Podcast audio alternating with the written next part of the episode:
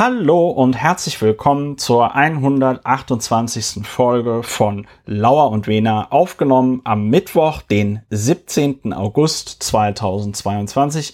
Lauer und Wena, Deutschlands bester Rundfunkgebühren-Podcast, Podcast für Boomer-Sprüche und Podcast zur Bewältigung der Gesamtsituation. Ähm, ich versuche mich kurz zu fassen. Die Gesamtsituation, die eben erwähnte, ist noch immer äh, äh, turbulent. In diesem Podcast versuchen wir dem etwas entgegenzusetzen. Das mache ich nicht alleine, sondern am anderen Ende der Leitung sitzt der Berliner Strafverteidiger Dr. Ulrich Wehner, mit dem ich mich heute Abend über allerhand Sachen unterhalten werde. Guten Abend, Ulrich. Guten Abend, Christopher, Historiker, Publizist, Berater und Mitglied des Berliner Abgeordnetenhauses AD und in SPE. Super. Äh, machen wir das noch mit dem, mit dem Fragen, wie es einem geht, oder halten wir es da, halten wir es da amerikanisch? Äh, awesome. Awesome. Awesome. Awesome. Awesome. So, äh, Ulrich, wir wollen ja ein leicht zugänglicher und besonders niederschwelliger Podcast sein. Hm, was machen wir eigentlich bei Lauer und Wiener? Wir bewältigen die Gesamtsituation mit der patentierten Lauer und Wiener Methode, dem faktenbasierten Aufregen, Dinge erkennen, Dinge benennen, darüber sprechen und dann gegebenenfalls darüber aufregt. Das ist der Weg zur emotionalen Bewertung, Bewältigung, zur Emotionsregulation, der bewährte Weg, den wir anbieten. So geht das. Ansonsten, wenn man das anders macht, wenn man sich einfach mal gleich von Null auf Aufregen geht, dann, dann gerät man auf die schiefe Bahn. Dann wird man zum Wutbürger oder schlimmerem, also auf die schiefe Bahn im, im ganz schlimmen Sinne. Dann ja, und du bist Strafverteidiger, du weißt, Ja, also nicht die Kriminelle. Das ist ja nicht so ja. schlimm wie, wie wie AfD, AfD wählen. zum Beispiel. ja. Kriminalität, das kann ich noch verstehen, aber AfD wählen, nee, das ist also wirklich. Ja, so ist es. Da hört der Spaß, da hört der Spaß auf. So, ähm, und das ist meine Aufgabe in äh, diesem Teil des Podcasts, darauf hinzuweisen, manchmal bewerten sich die Sachen von selbst. Zum Beispiel ganz oft, wenn unser Artist in Residence Friedrich Merz äh, das Wort ergreift, dann weiß man schon, hm, hm, hm. Es wird schwierig.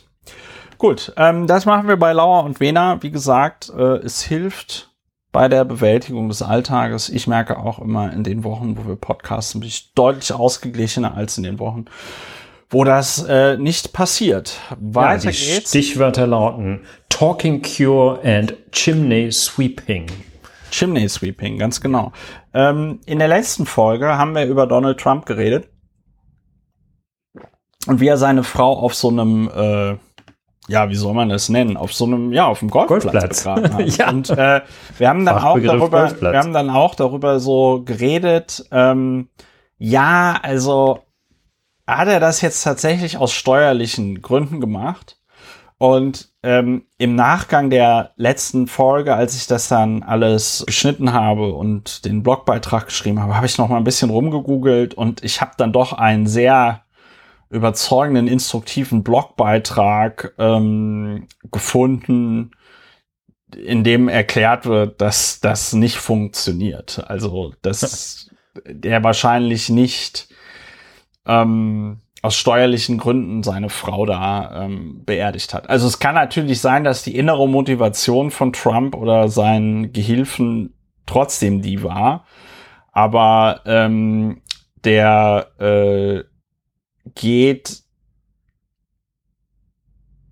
es ist, es, es, es, es ist nicht so einfach. Also, und in dem, in dem Blogbeitrag wird halt darauf hingewiesen, ja, also äh, dieses, dieses Heftchen zum New Jersey Tax Code ist halt was anderes als der New Jersey Tax Code selbst. Ne? Ähm, und äh, der, der schreibt dann zum Beispiel hier, New Jersey law states that land designated solely for use as a cemetery is sex exempt. Ja, also äh, du kannst eben kein kein Golfplatz darauf be betreiben. Das war das, was ähm, ich ja schon angedeutet hatte in der letzten Folge, dass ich gesagt habe, ja. Ja, gut. Also ich meine, es, es ist jetzt schwierig für alle, die einen Golfplatz haben. Äh, und ähm, naja, äh, ja. müssen die mit fertig werden. Ja, äh, Donald Trump. Wolltest Donald, du, glaube ich, ohnehin noch was zu sagen, ne? oder sind wir noch wie? nicht so weit? Nee, das ist Ach, das, das was ich schon. zu Donald Trump ah. sagen wollte. Das war einfach nur eine, eine Korrektur im Grunde genommen oder ein, eine Ergänzung zur letzten Folge, falls ja. besonders kritische HörerInnen schon letzte Woche der Meinung waren, so geht's aber nicht. Ja, also das ist äh, auch äh, deckt sich mit dem aus dem deutschen Steuerrecht bekannten sogenannten Umgehungsverbot. Hatten wir, glaube ich, letzte Woche auch schon kurz angesprochen. Äh, man kann letzte also, Woche nicht. Äh, beim letzten Mal. Äh, man kann also äh, das Umgehungsverbot besagt kurzerhand, dass äh, dass es nicht auf die äußere Gestalt eines äh, Konstrukts ankommt, sondern auf seinen Wesenskern. Das heißt also, wenn man an sein Bordell-Sanatorium dran schreibt, äh, ist man trotzdem, äh, unterliegt man trotzdem dem äh, Prostituierten-Schutzgesetz und ähnlichen Dingen und ist nicht als Heilbetrieb äh, von äh, bestimmten Vergünstigungen, kommt nicht in den Genuss bestimmter Vergünstigungen von Heilbetrieben, auch wenn man es noch so häufig so nennt. Auch wenn man seinen Golfplatz in Deutschland äh, Friedhof nennt, äh, gelten dafür nicht die Regeln, die für einen Friedhof gelten. Und auch wenn man, wenn man seine Ex-Frau dort begräbt, wird es auch noch kein Friedhof. Vor allen Dingen, aber ich könnte mir, jetzt kommt, äh, es kommt ähm, so ein bisschen Boomer-Humor. Ich könnte mir vorstellen, dass das einige Leute toll fänden, wenn sie im Puff mit der versicherten Karte bezahlen könnten. Ne? Ja. ja, ähm, gar nicht mal so gut. Nee, schön, hätten wir das auch geklärt. Ähm, äh, es gibt Dinge im Leben, äh, über die regt man sich äh, auf und es gibt Dinge, die werden extra so gemacht, dass man sich über sie aufregt, damit sie eine weitere Verbreitung finden. Ein bekanntes Phänomen, seit es soziale Netzwerke äh, gibt. Und aus diesem Grund gibt es in diesem schönen Podcast die Kategorie, äh, worüber wir nicht reden. Denn wir wollen diesem Treiben Einhalt gebieten. Wir wollen über manche Dinge einmal reden, damit ihr und andere nie wieder darüber reden müsst. Ja, es ist einfach wichtig zu erkennen, wann wird etwas gesagt, einfach nur um zu provozieren und damit sich dann diese Aussage verbreitet. Und äh, wir haben da, wir fangen an mit äh, Christian Lindner. Hm. Christian Lindner auch äh, oft in dieser Kategorie irgendwie. Äh, der hat auch den Regierungswechsel äh, wirklich gut überstanden als äh, Spezialagent der Woche. Also ja, also äh, nicht aus dem war, Fokus geraten. Es war tatsächlich, ich hatte, also man hat, hat sich tatsächlich nur so am Anfang zusammengerissen und dann ja, dann, dann waren wieder, dann hat er wieder alle Schotten aufgemacht und so weitergemacht wie früher. Also ich finde das so auf einer Metaebene, ich finde das noch immer sehr interessant, dass die äh, FDP sich so verhalten darf in der Regierung, als wäre sie eine Oppositionspartei. Und dass sie da von den Grünen nicht äh, und von der SPD nicht irgendwie einen, einen Einlauf bekommt. Aber gut, das das ähm, sind, ist wahrscheinlich 50-dimensionales Schach, muss man nicht verstehen. Jedenfalls, äh, Christian Lindner sprach in Bezug auf die Weiterführung des 9-Euro-Tickets auch von der sogenannten Gratis-Mentalität.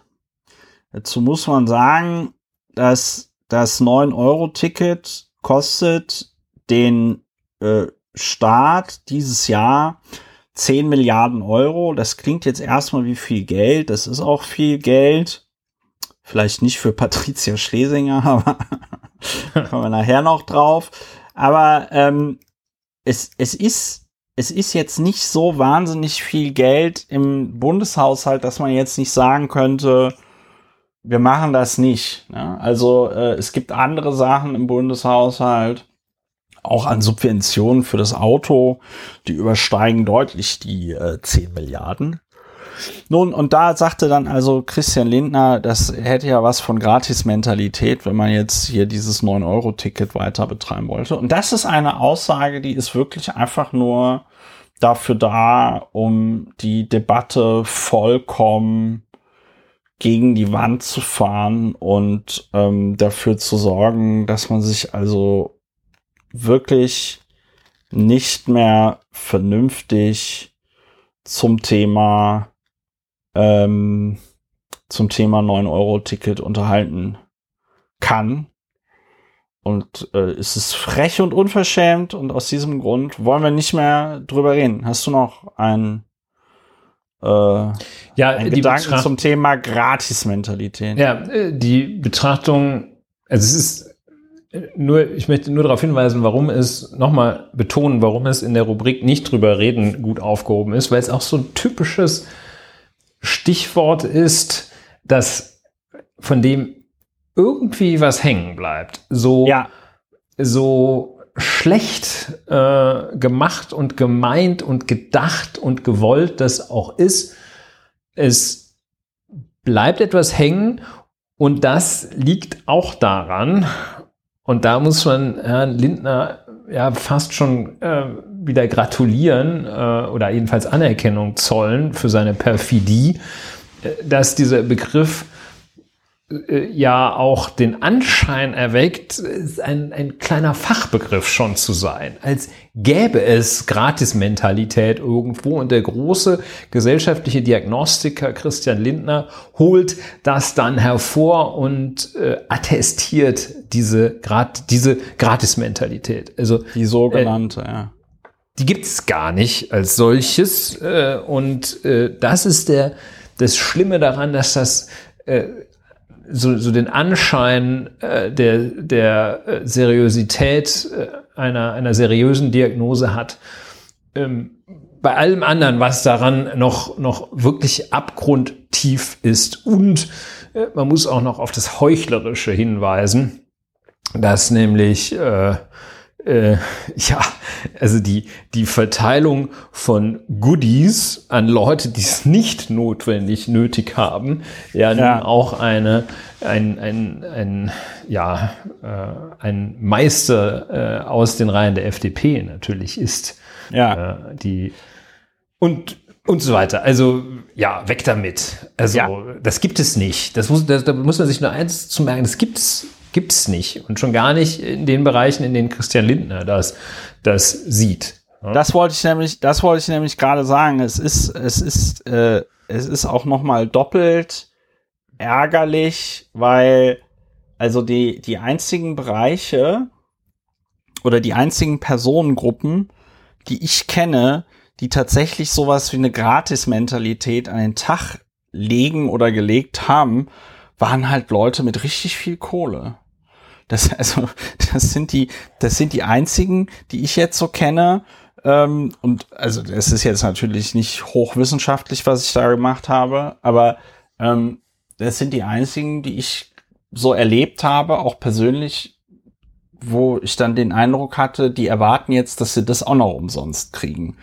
Ähm, ich glaube, dass jemand, der irgendwie jeden Euro dreimal umdrehen muss, weil man nur Arbeitslosengeld 2 bezieht oder so, ähm, dass dort sowas wie eine Gratis-Mentalität nicht vorhanden ist. Naja, es ist eben auch ein äh, völlig, das ist eigentlich das klassische, ähm, ein, ein überhaupt nicht erlaubtes Argument in äh, dieser Debatte.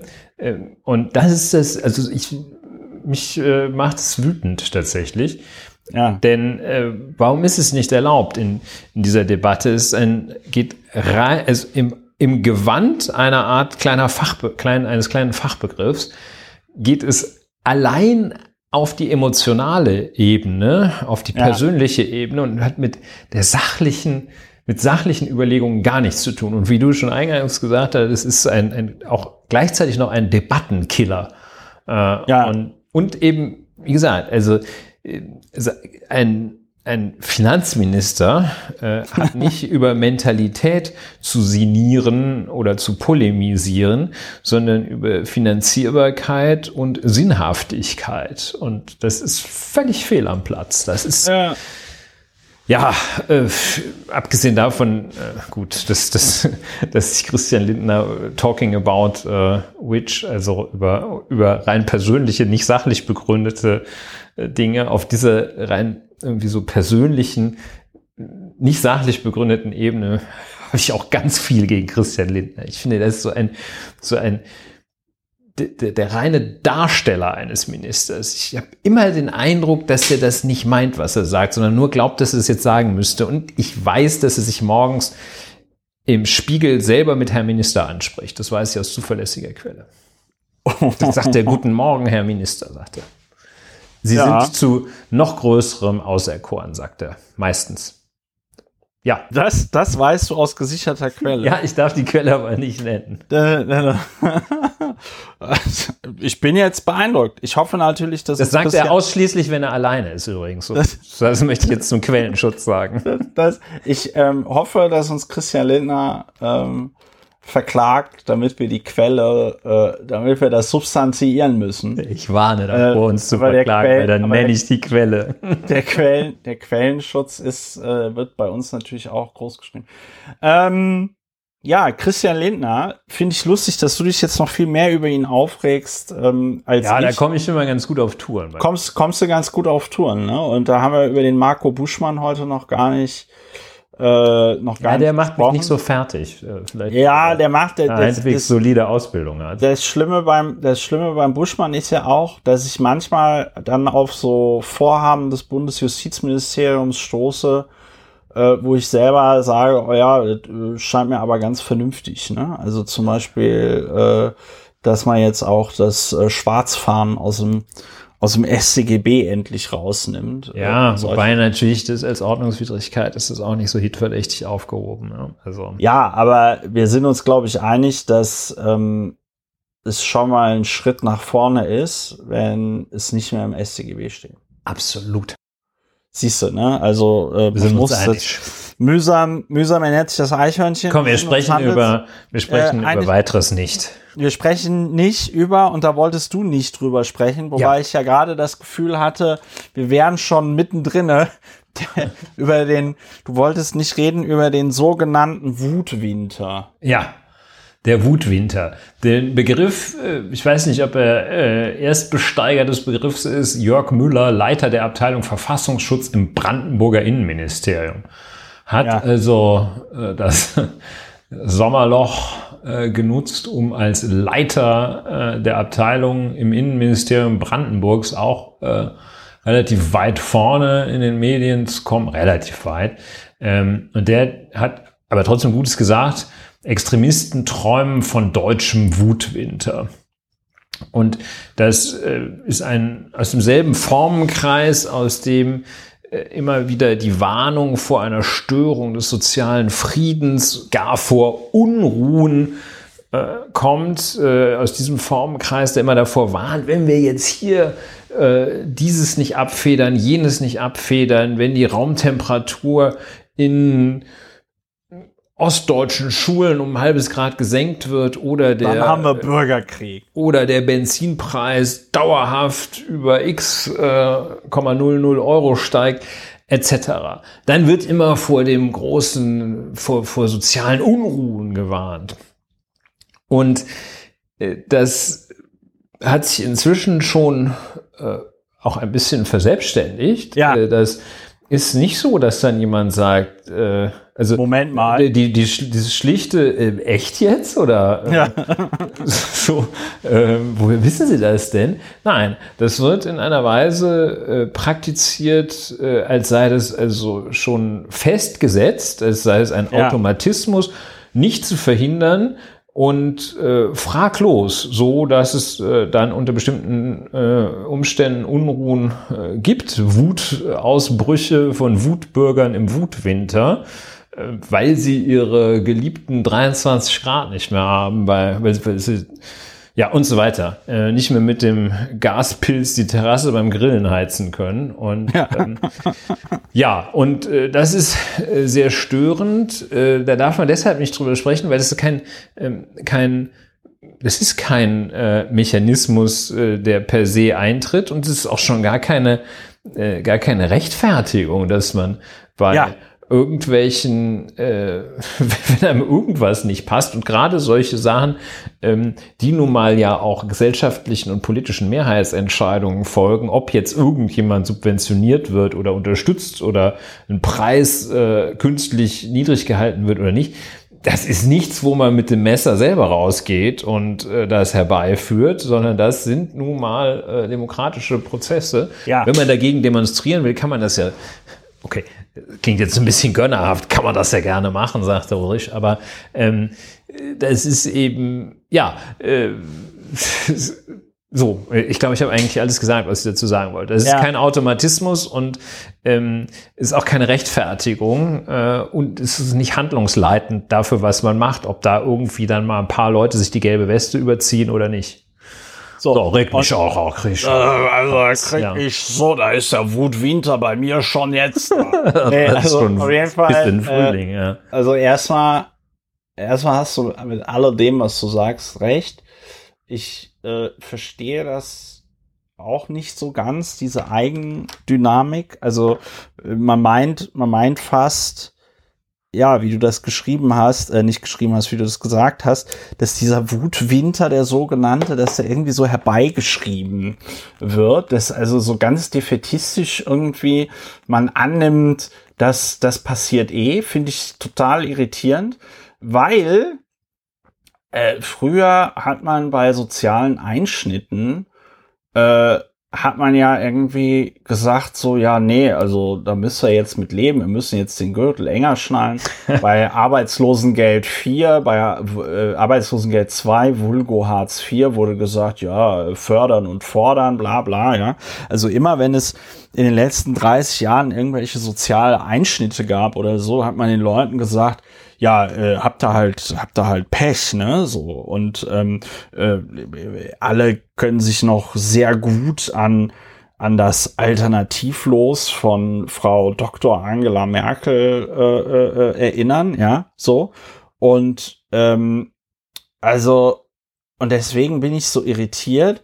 Und der Christian Stöcker, der ja auch beim äh, Spiegel äh, Kolumnist ist, hat das, wie ich finde, äh, sehr gut zusammengefasst in einem Tweet, äh, äh, wo er so sinngemäß geschrieben hat, ja, ja, also äh, es wird hier vor dem Wutwinter und sonst was gewarnt und ähm, Fridays for Future guckt halt irgendwie noch immer in die Röhre, obwohl die irgendwie seit jetzt Jahren Millionen von Menschen irgendwie mobilisieren. Und ich glaube, im Kern, warum, warum das anscheinend bei der Politik auch so äh, große Panik verursacht oder Angst verursacht. Der, der, der, der Grund ist, dass dieses, dieses latente oder nicht nur latente, sondern auch sich immer wieder manifestierende Gewaltpotenzial dieser äh, äh, äh Querdenker, das ist ja so ein Amalgam aus ja rechtsextremen äh, äh, Reichsbürgern und ähm, ja, so, kleinkriminellen Betrügern, ja, also der, die äh, heute gab es auch eine Meldung äh, äh, beim, beim, beim Spiegel zu so einem Deutschen, der in die, auf die Philippinen ausgewandert ist und, und dort jetzt festgenommen wurde und irgendwie so der einer der Top-Verschwörungsideologen Deutschlands ist mit einem Telegram-Kanal äh, äh mit 150.000 Followern. Und dann steht da so, ja, 2015 hat er noch bei Focus Money gearbeitet und kam dann dort in den ähm, äh, Kontakt mit der mit der mit der Justiz, weil er weil er weil er so Insiderhandel betrieben hat, ja, der hat, also ja, bei Focus Money ja, hat genau. er hat er so eine Ramsch Aktie, die er selber auch gehalten hat ähm, hat er irgendwie empfohlen und hat dafür von irgendeinem Kumpel noch 15.000 äh, Euro bekommen oder so, ja. Also vollkommen irre, was da für Leute ähm, sich versammeln. Ja, und vor denen gibt man dann also klein bei, weil man irgendwie der Meinung ist, äh, ja, was eigentlich? Das finde ich immer, das finde ich immer sehr schwierig, wenn Polit, das ist nämlich keine, das ist halt Politik, die sich vermeintlich auf Fakten stützt. Also hier an dieser Stelle eben diese, diese Querdenker, die man, denen man irgendwie Einhalt gebieten muss. Ähm, aber eigentlich konstruiert man einfach einen, einen Worst Case, einen schlimmsten anzunehmenden Unfall und nimmt den als Grundlage für das eigene politische Handeln. Genauso gut könnte man sich aber auch sagen, ja, also die Deutschen werden in dem, in diesem Winter total gut damit klarkommen, dass sie weniger heizen müssen und deswegen brauchen wir keine Entlastungen. Ja, und wem es nicht passt, der kann natürlich demonstrieren innerhalb der äh, Grundrecht, grundgesetzlich geschützten Demonstrationsfreiheit. Aber Chicos und Chicas, wenn ihr hier über die Stränge schlagt, weil äh, irgendwas, was ihr meint dringend zu brauchen, Feuerzeugbenzin oder so nicht subventioniert wird, äh, dann äh, und, und ihr da jetzt dann äh, gewalttätig werdet, dann ist halt Ende Gelände. Fertig. So wie das auch. Äh, wegen des Feuerzeugbenzins. Ja. Und ähm, also das, wo wir drüber sprechen, das ist ja auch ja der Podcast der Verfertigung des Gedankens beim Sprechen da stelle ich auch fest, was mich äh, ganz besonders daran stört, ist, äh, dass ähm, die Warnung den, sich an den falschen Adressaten, an die falschen AdressatInnen richtet. Die Warnung richtet sich ja nicht an die potenziellen Wutbürger, die ihre schmierigen Messer schon wetzen und nur darauf warten, dass sie wieder irgendwo schreiend durch die Dresdner Innenstadt rennen können, sondern die richtet sich an die, die richtet sich ja an den Rest der Bevölkerung, an die Leute, die, die gewarnt werden dadurch diejenigen, ja. äh, die sich äh, zivil und bürgerlich verhalten, äh, die werden gewarnt vor den Assis. Und ja. das ist ja das Absurde. Ne? Das ist dann also so, ja, äh, ja die, die Warnung, äh, ja, geht bloß nicht raus, draußen sind die Umweltverschmutzer, ne? statt zu sagen, hört mal auf, dieses Dioxin da einzuleiten. Nein, nein, da sagt man, geht nicht raus, draußen ist, ist dreckig. Und ja, also es, ja, es ist, äh, es, und wie gesagt, also ich, ich, ich, ich denke, der Faktor ist Gewalt, ähm, weil, also, ja, also die, die Politik weiß, dass, weiß ich nicht, Greta Thunberg und Luisa Neubauer von Fridays for Future, äh, die machen nicht so einen Terror, also im wahrsten Sinne des Wortes Terror, äh, wie diese, wie diese Querfuzis.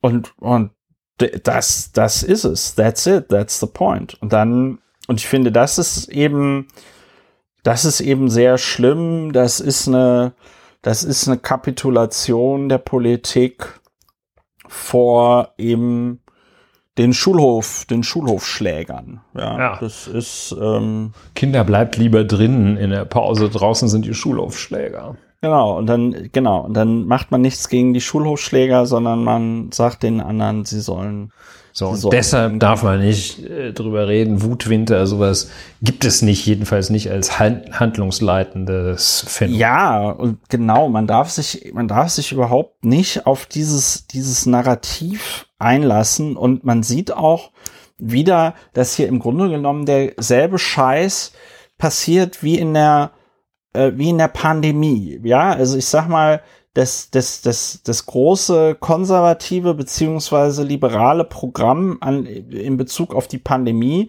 Und das ist ja auch der Grund, warum dann äh, Bild und Welt so ganz vorne dabei sind, die Pandemie äh, zu verharmlosen und im Grunde genommen das Ende der Pandemie herbeizuschreiben, ist ja, dass so eine Pandemie, wenn sich alle solidarisch verhalten, man irgendwie sieht, ah ja, okay, cool, äh, Solidarität bringt ja tatsächlich was, wenn wir uns solidarisch zueinander verhalten, dann äh, äh, äh, kriegen wir auch große gesellschaftliche Probleme irgendwie in den Griff, ja.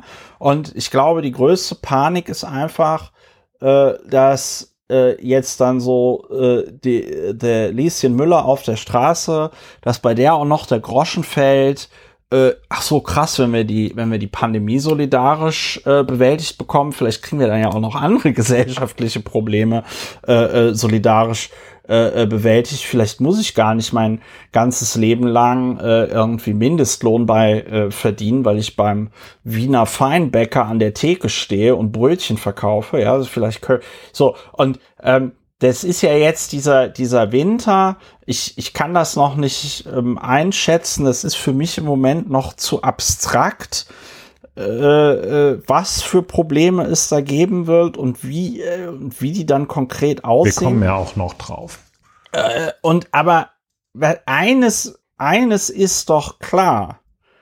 Wenn jetzt irgendwie das Gas gespart werden muss oder so und es zu kalt ist, dann wäre ja irgendwie das einfachste. Gut, es ist natürlich schwierig, wenn man gleichzeitig eine Pandemie hat, äh, wo sich die Krankheit über die Luft überträgt, ja. Aber dann wäre es ja ein einfaches zu sagen, okay, ähm, dann versucht man eben tagsüber äh, die Nachbarn auch noch mit in die Wohnung einzuladen, ja, dass man nur eine Wohnung irgendwie beheizen muss oder whatever, ja. Also es gibt, das ist ja jetzt nur so an der grünen Ampel es gibt äh, an der roten Ampel äh, so überlegt, es gibt bestimmt noch 5000 klügere Ideen, wie man das bewältigen kann. Ja. Aber, und um überhaupt gar nicht erst auf die Idee zu kommen, dass man diesen Winter irgendwie solidarisch äh, äh, bewältigen kann, wird dieses Narrativ auf diesen Wutwinter irgendwie so fixiert. Weil da geht es nicht um Solidarität, sondern da geht es darum, wir müssen die individuellen Bedürfnisse von wirklich jedem Klaus Günther im, im hintersten äh, äh, Dorf Deutschlands das muss befriedigt werden, weil wenn der Klaus Günther, du hast es schon gesagt, nicht günstig tanken kann, wenn er nicht seinen Heizpilz neben dem Grill machen kann, wenn er nicht äh, im Winter dreimal in den Urlaub fliegen kann, ja, wenn das alles mehr Geld kostet, dann geht der Klaus Günther auf die Straße und demonstriert. So.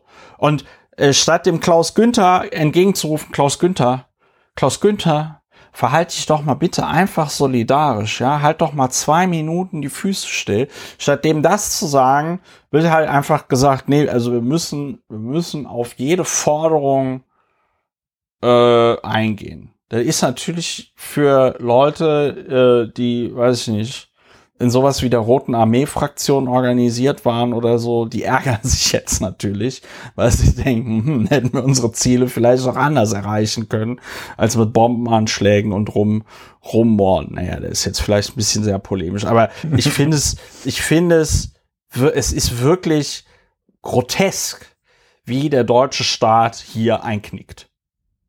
Ja, bevor es auch intellektuell, auch intellektuell. Genau.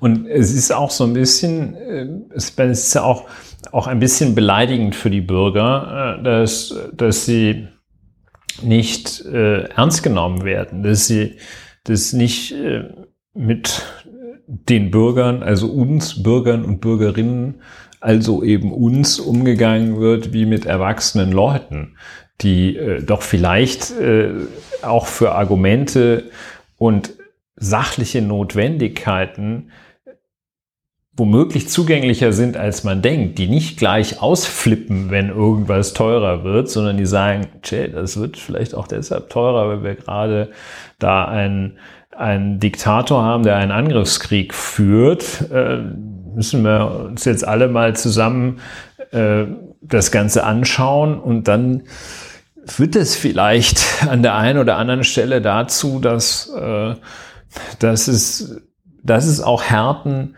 gibt, die nicht komplett kompensiert werden für Leute, die daran nicht gleich sterben. Also ähm, und dieser erwachsene Umgang, der findet halt, der, der Umgang in einer Erwachsenenkultur findet halt nicht statt, wenn man gleich sagt, okay, sonst, sonst schreit das Kind ja, und rennt ja. auf die Straße und äh, ja, äh, ja das brüllt. Führt übrigens, das führt übrigens, wenn man versucht, sein Kind so zu erziehen, führt das übrigens dazu, dass das Kind immer ungezogener wird. Weil es weiß, weil es merkt, dass es mit seinen Terrortaktiken äh, das bekommt, was es will. Und so der Erziehungseffekt es. bei den Querdullis wird nach einer vorsichtigen, vorläufigen Einschätzung meines Hauses ungefähr derselbe sein. Ja. Gut. Und da gibt es also vielleicht das noch aus der aus der äh, Beratungspraxis der strafrechtlichen. Ähm, es gibt, wenn Leute äh, zu einem kommen und sagen, ja, hier, ich, ich werde irgendwie von dem so in die Enge getrieben, der hat Belastendes gegen mich und sagt, wenn ich Geld zahle, dann äh, veröffentlicht er das nicht oder ähnliches. Äh, sprich, landläufig und rechtlich als Erpressung zu wertendes Verhalten. Und wenn Leute äh, Objekt von so einem Verhalten sind, also potenzielle Erpressungsopfer, gibt es einfach nur ein einen Rat und der lautet, der ist nicht nachgeben, sonst kommt der oder die immer, immer wieder. Und ja. Äh, so ist es auch hier das Phänomen. Ja, haben wir, ne? also Wutwinter gibt es nicht, jedenfalls nicht in diesem Sinne. Und man muss. Also muss, darf man sich auch nicht erzählen lassen, dass das. Muss, genau, man muss tatsächlich in meinen Augen auch aktiv gegen die Leute, die sowas erzählen, ankämpfen und sagen nein, nein. Gut, hätten wir das auch geklärt, ne? So, ja, haben wir. Haben wir durch. Hätten wir das geklärt. So, kommen wir schon äh, zur, zur Frage der Woche. Frage der Woche wird einfach äh, vorgelesen und dann beantwortet. Die Frage der Woche lautet diese Woche, äh, Ulrich, willst du sie sagen ohne das eine Wort? Ja, ohne das, das C-Wort. Ähm, ja da kann, kann man jetzt rätseln, rätseln. Ähm, ja, ich, ich will Sie sagen, fehlt es dem Bundeskanzler an Temperament? Ja. Ja, ja, Entschuldigung, ja, ich ich, ich war jetzt ein bisschen, noch, ob das der richtige Begriff ist. Ich war Temperament jetzt, ich war, und ich war jetzt verwirrt, weil wir, weil ich eine andere Frage im, im, in Erinnerung hatte, aber. Fehlt es dem Bundeskanzler an, äh, was an Rückgrat? Ein Rückgrat. Hat der ja. Bundeskanzler Rückgrat. Aber das ist nicht schlimm, weil Temperament. Ja, Temperament. Okay, also jedenfalls. Äh, Temperament ist ja das ja, Rückgrat es fehlt des kleinen ihm. Mannes. Es fehlt ja. ihm. Es fehlt ihm. Punkt. Und es fällt schwer, es fällt schwer, nicht darüber zu reden, aber wir tun es. ja, ja leider ohne Aussprache. Ja. Ohne Aussprache. So, äh, die Zahl der Woche ist 62 Billionen Ihr habt richtig gehört, liebe HörerInnen, 62 Billionen äh, Dollar, denn eine neue Studie der University Stanford zeigt, dass die Energiewende bereits mit heutiger Technologie möglich ist. Hat mich natürlich nochmal sehr gefreut, dass die Universität Stanford das feststellt, was ich seit Jahren sage knallt alles mit erneuerbaren Energien zu und, und, und. Und ähm, die haben ausgerechnet, dass das äh, insgesamt 62 Billionen Dollar kosten würde. Und wir reden hier tatsächlich über unsere Billionen, also das, was nach der Milliarde kommt und nicht über die amerikanischen, englischen Billion, wo ich bis heute nicht verstanden habe, wo, woher dieser Unterschied kommt. Äh, kann man ja, vielleicht werden wir heute auch nicht verstehen. Werden wir heute ja. nicht mehr herausfinden. Es sind jedenfalls 1000 Milliarden. Ne? Eine, eine äh, Billion ja. sind 1000 Milliarden. Genau. Wir reden Oder also aber auch eine Million Millionen. Genau, wir reden also über 62 Millionen Millionen Dollar. Ja, also äh, muss Lieschen Müller ganz schön lange für stricken und selbst Elon Musk und äh, Jeff Bezos können es nicht aus der Portokasse bezahlen. Äh, und die Universität Stanford kommt auch äh, zu dem Ergebnis, dass das gar nicht so wild ist mit den 62 äh, Billionen Dollar, denn so die Studie, der ganze Bums hätte sich nach ähm, sechs Jahren amortisiert. Tja. Was in mein, meiner Meinung nach für so eine Investition dieser Größenordnung eine ziemlich schnelle Zeit ist für eine Amortisierung. Aber ich weiß nicht, was du dazu sagst. Ja, also es ist es jedenfalls wert auch. Das würde ich sagen. Ähm, gut, das sind Modellrechnungen, äh, da weiß man nicht so genau, äh, aber ja, man sollte, da sollte man nicht knausrig sein. Ich bin aber gedanklich noch äh, bei, bei der Billion und der Frage, was ist eigentlich eine Billion? Äh, welche Menge ist das? Und ich habe geguckt, ob man, üblicherweise sagt man ja, das ist irgendwie so viel wie 17 Saarländer oder sowas. Ja. Äh, und äh, es, sind halt auch irgendwie so, das wird ja dann, dann wird also diese Menge mit einem Sinnbild äh, erklärt, dass man sich wiederum auch, also diese unvorstellbare Menge mit, wird mit irgendwas anderem erklärt, dass man sich eigentlich so genau auch nicht vorstellen kann.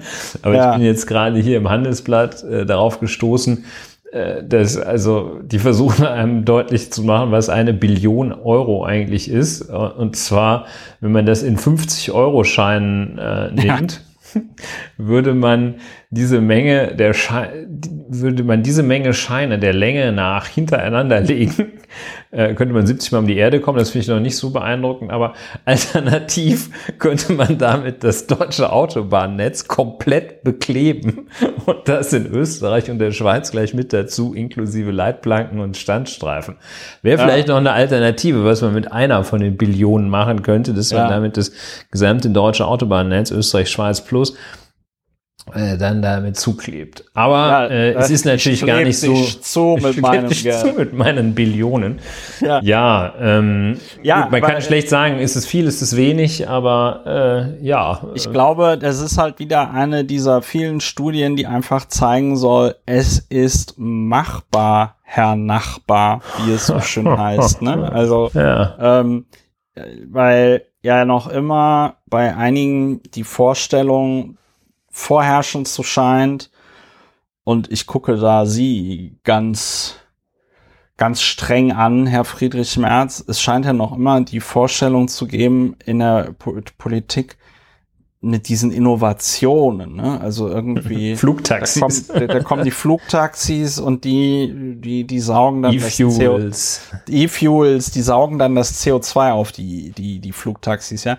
Und was die Universität Stanford da ja macht, ist einfach zu zeigen, nee Leute, wenn wir wollen würden, könnten wir die gesamte Energieversorgung der Menschheit auf erneuerbare Energien umstellen kostet zwar viel Geld, aber das Geld ist nach sechs Jahren wieder drin. Ja.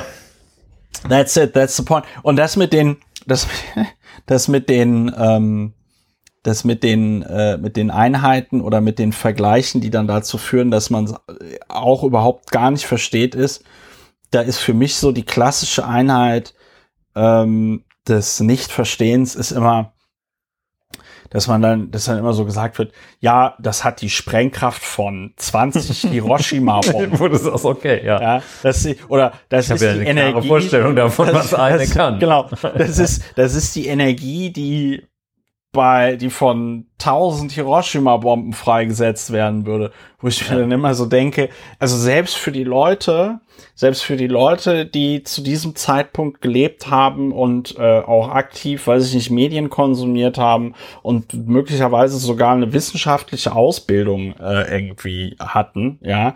Ähm, ich glaube, selbst Leute, die 45 gelebt haben, hatten keine Vorstellung davon, was so eine Hiroshima-Bombe anrichtet. Ich glaube, es gibt einen sehr kleinen Personenkreis, der sich tatsächlich vorstellen kann, was so eine Hiroshima-Bombe anrichtet, nämlich die Leute, die diesen Abwurf der Atombombe auf Hiroshima überlebt haben und ansonsten halt niemand. Ich finde es aber nach wie vor spannend und interessant, dass die Hiroshima-Bombe als Einheit für, da ist jetzt viel kaputt gegangen, ähm, noch immer, noch immer verwendet wird.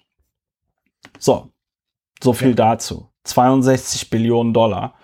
Ähm, der ehrliche ist der Dumme haben wir heute leider äh, nix. An dieser Stelle dann der äh, kurze Hinweis, man kann diesen Podcast unterstützen. Ich würde mich sehr freuen, wenn ihr das tut. Plus.lauer da stehen alle Informationen, die ihr braucht. Äh, Lauer und Wena Plus heißt ja Spaß. Ihr kriegt den Podcast früher und mit Kapitelmarken. Wenn ihr diesen Podcast bereits unterstützt, möchte ich mich an dieser Stelle ganz herzlich bei euch bedanken. Vielen lieben Dank. Ähm, und dann kommen wir auch schon zu unserem, nee, zu einem unserer Themen. Mir ist aufgefallen, wir sprechen heute gar nicht über die Hausdurchsuchung in Mar-a-Lago bei Donaldo Mir Tramputin. Aber äh, vielleicht machen wir das nachher noch als Überstreuer. Ähm, es geht um eine andere Hausdurchsuchung. Hm, wir haben in diesem Podcast darüber gesprochen. Es begab sich zu der Zeit, dass ein Mann in Hamburg äh, den Hamburger Innensenator Andi Grote auf Twitter einen Pimmel nannte. Und ähm, der Tweet ging ungefähr so, das war ein Reply, also eine Reaktion auf irgendwas, was Andi Grote geschrieben hatte. Und ähm, die Person schrieb dann so, Andi, was bist du für ein Pimmel? Ja, und das, das eins äh, als eins geschrieben. Ja, also mit der Zahl, nicht mit dem, nicht mit dem Wort eins. So. so ein Pimmel, ja. Genau. Und dann, und dann wurde da ermittelt und dann war aber auch dieser Verfasser des Tweets äh, äh, geständig, äh, war bei der Polizei, hat da seine Angaben gemacht, hat auch gesagt, ja, ja, ich habe das gemacht. Ja, also es war eigentlich alles klar, klassische ähm, ich weiß jetzt nicht, wie du das siehst äh, als Strafverteidiger, aber ich mit meiner langjährigen juristischen Erfahrung würde sagen, das ist ein klassischer Fall für einen Strafbefehl, ja, also dass du einfach einen Brief von der Staatsanwaltschaft kriegst, wo drin steht, hier, sie haben das und das gemacht und dafür kriegen sie jetzt das und das. Aber nein, nicht in Hamburg. In Hamburg wurde das an die ganz, ganz große Glocke gehängt und obwohl dieser Typ bei der Polizei war und geständig war, gab es dann eine Hausdurchsuchung bei diesem Menschen.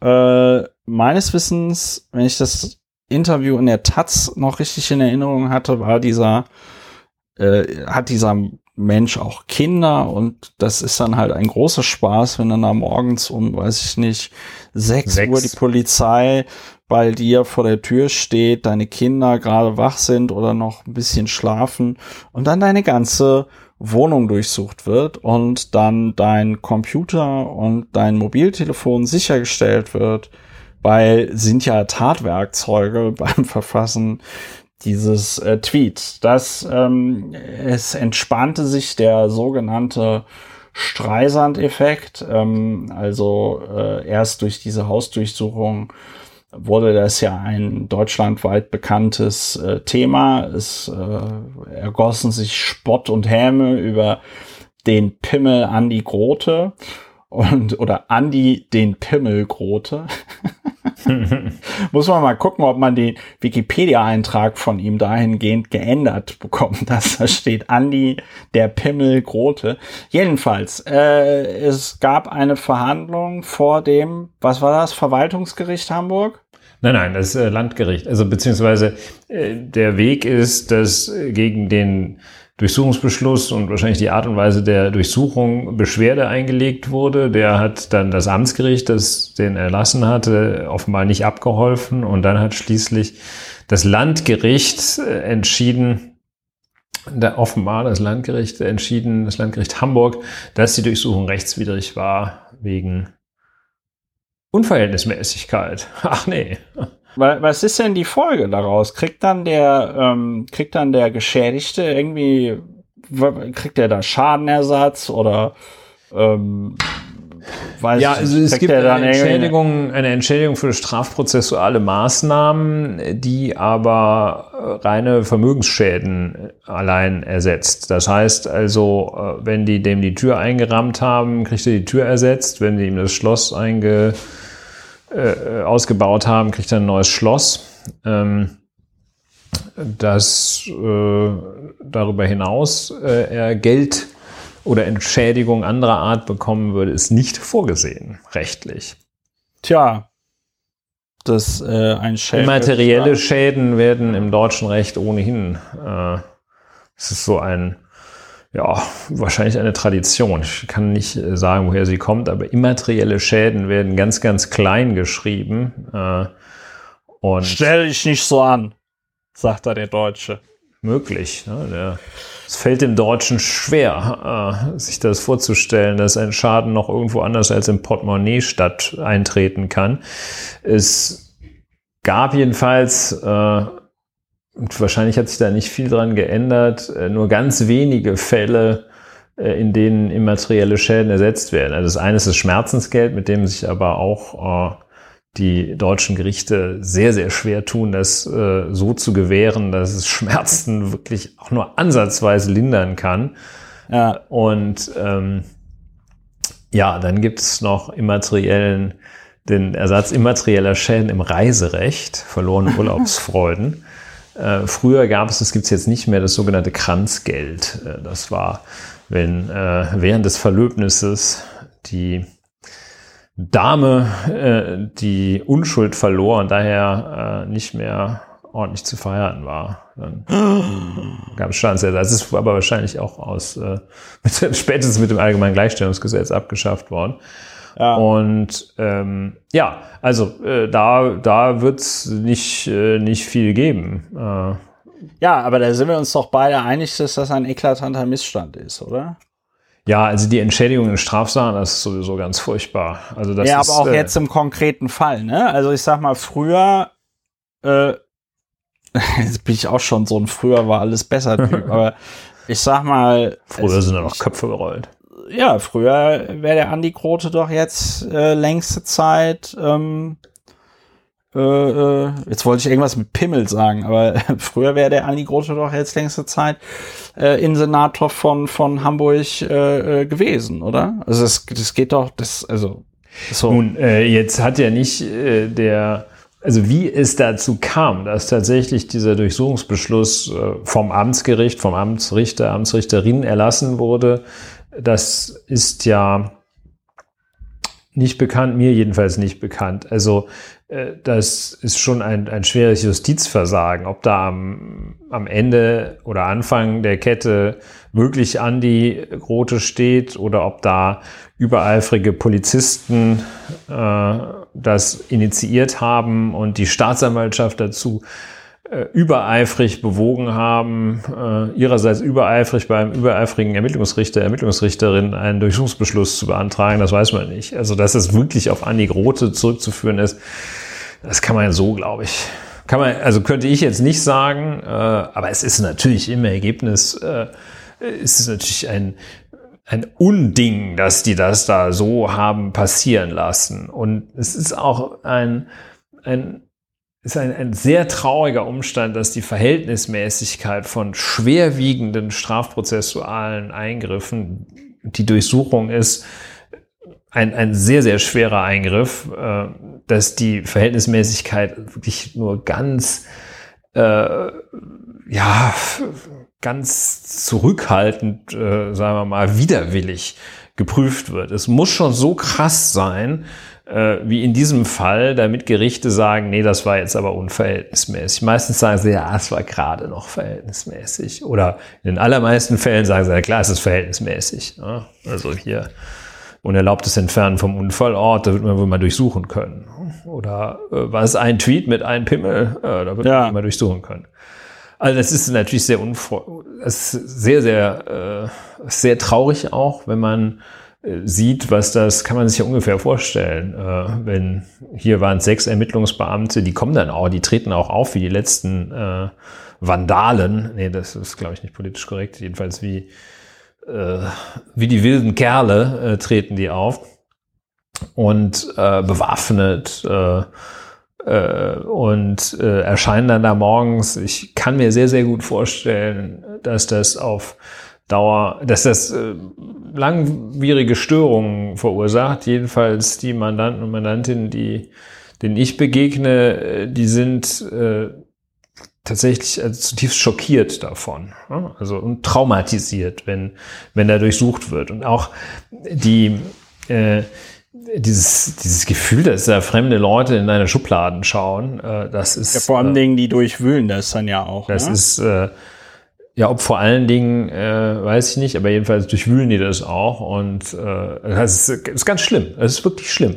Das ist natürlich äh, hinzunehmen, wenn es verhältnismäßig ist. Natürlich äh, kann ich mich auch nicht äh, gegen eine Durchsuchung aussprechen, wenn einem wirklich schwerwiegenden äh, Tatverdacht nachgegangen wird. Klar. Ja? Und äh, es ist auch was anderes, ob man jetzt ein Unternehmen durchsucht äh, oder ein Privat, äh, eine Privatwohnung. Klar, also da ist nichts gegen zu haben, aber man muss halt schon einigermaßen vorsichtig damit sein. Ne? Ja. Und das ist hier bei weitem nicht geschehen. Und das war auch absehbar. Das war auch erkennbar. Da muss man, also für diese Verhältnismäßigkeitsprüfung muss man kein Spitzenjurist sein. Ja. Ja. So viel dazu. Ja. Der Vollständigkeit halber. Endlich, ne? Aber kann sich jetzt hier der Durchsuchte, die Durchsuchten können sich da auch nicht so wahnsinnig viel verkaufen. Es ist also auch nur eine Meldung am Rande Nein. Ja, es ist schade. Es, ich finde, Und es hat auch finde, ganz schön lange gedauert. Ne? ja, ist, ja. Ich gucke mal, wann hier der, also der Artikel äh, ist von 9. September 2021. Wir hatten auch darüber gepodcastet. Im Juni 21, am, also es ist ein ähm, gutes im, Jahr haben die gebraucht. Am 31. Fest, hm. Oktober 21 haben wir drüber ge, gepodcastet.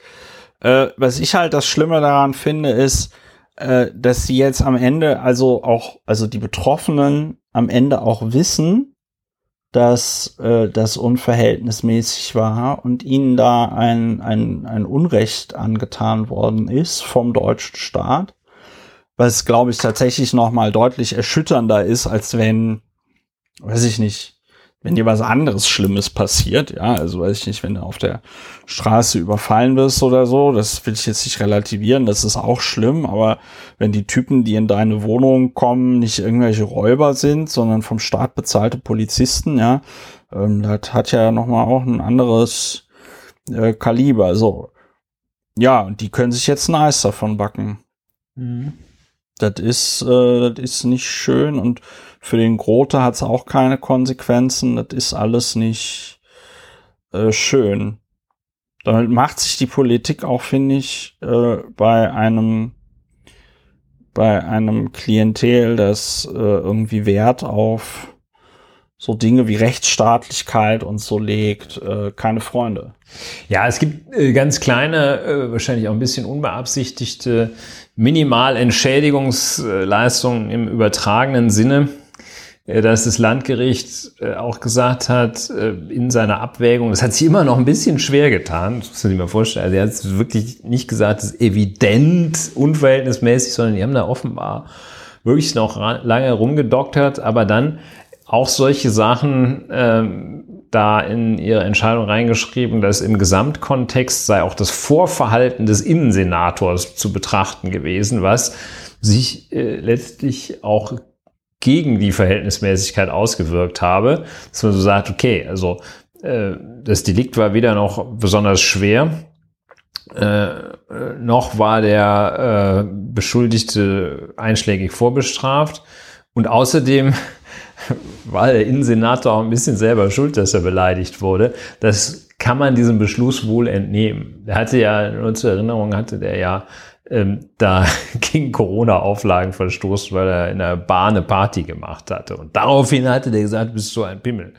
Und ja, äh, ja ähm, aber letztlich unerfreulich. Äh, und ja, es ist eine Meldung wert und deshalb, das, das ist sozusagen das Gegenteil von nicht drüber reden. Über solche kleinen Dinge muss man reden, wenn sich die Unschuld herausstellt einer Person, äh, die mit großem Getöse zunächst verfolgt wurde oder eben die Rechtswidrigkeit einer Maßnahme, die große Wellen schlug, die dann nur am Rande äh, ein Jahr später festgestellt wird, da muss man drüber reden. Das haben wir getan bis hier.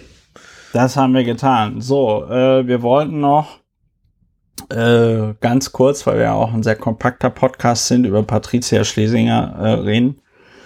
Ähm, ich, ich gehe jetzt mal fast davon aus, dass die HörerInnen äh, wissen, worum es geht. Patricia Schlesinger, ARD-Chefin und äh, Intendantin des äh, RBB, äh, ich weiß gar nicht, ob sie jetzt zurückgetreten ist oder tatsächlich auch entlassen wurde. Ich glaube, es gab es ist jetzt fristlos einen, ähm, gekündigt worden. Sie, sie, wurde jetzt fristlos gekündigt.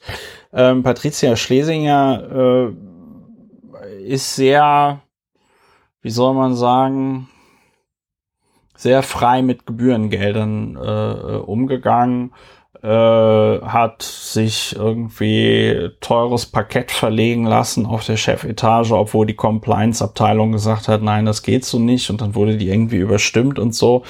Äh, hat zu Hause bei sich äh, private Essen vom RBB bezahlen lassen, ja. Ähm, hat ihrem Mann irgendwelche Beraterverträge zugeschustert. Ja, mutmaßlich, das also, ist nicht so ganz klar. Mutmaßlich, ja, ja.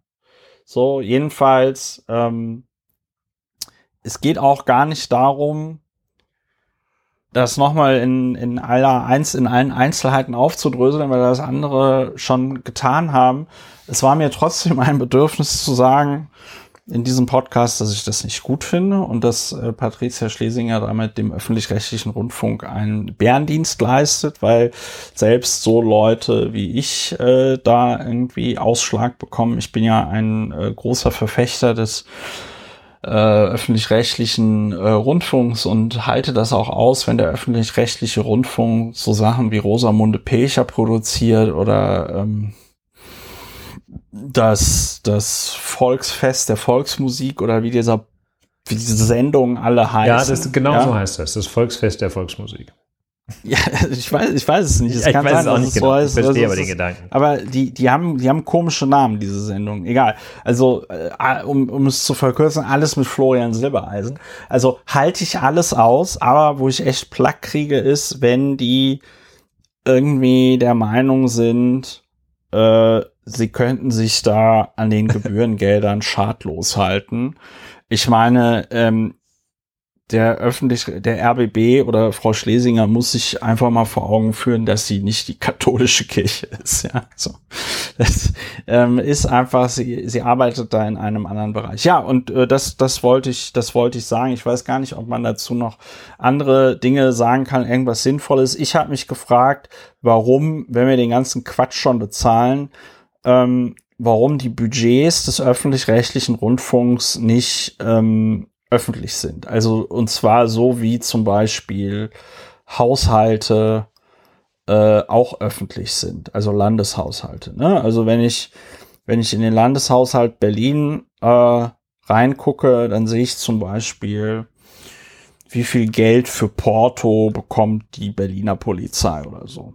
Ja, äh, teilweise sogar noch aufgedröselt auf Dienststellen und so. Ja, also ich krieg das sehr fein ziseliert, wofür wird im Land Berlin Geld ausgegeben. Und bei einer Institution, die zu 100 Prozent aus äh, ja, dem Geld der BürgerInnen ähm, direkt finanziert wird, fände ich es angemessen, wenn es auch hier einfach ähm, äh, Haushalte geben würde, die man dann eins zu eins sich angucken kann. Und dann ja. fällt das vielleicht auch früher auf, dass da 16.000 Euro für äh, Parkett ausgegeben Dann fällt es jetzt, äh, wie du ja in der Redaktionskonferenz vorher schon sagtest, fällt es vielleicht auch noch mal bei dem einen oder anderen Intendanten eines einer deutschen Rundfunkanstalt ja. auf. Äh, davon ist ja ziemlich fest auszugehen, dass sich da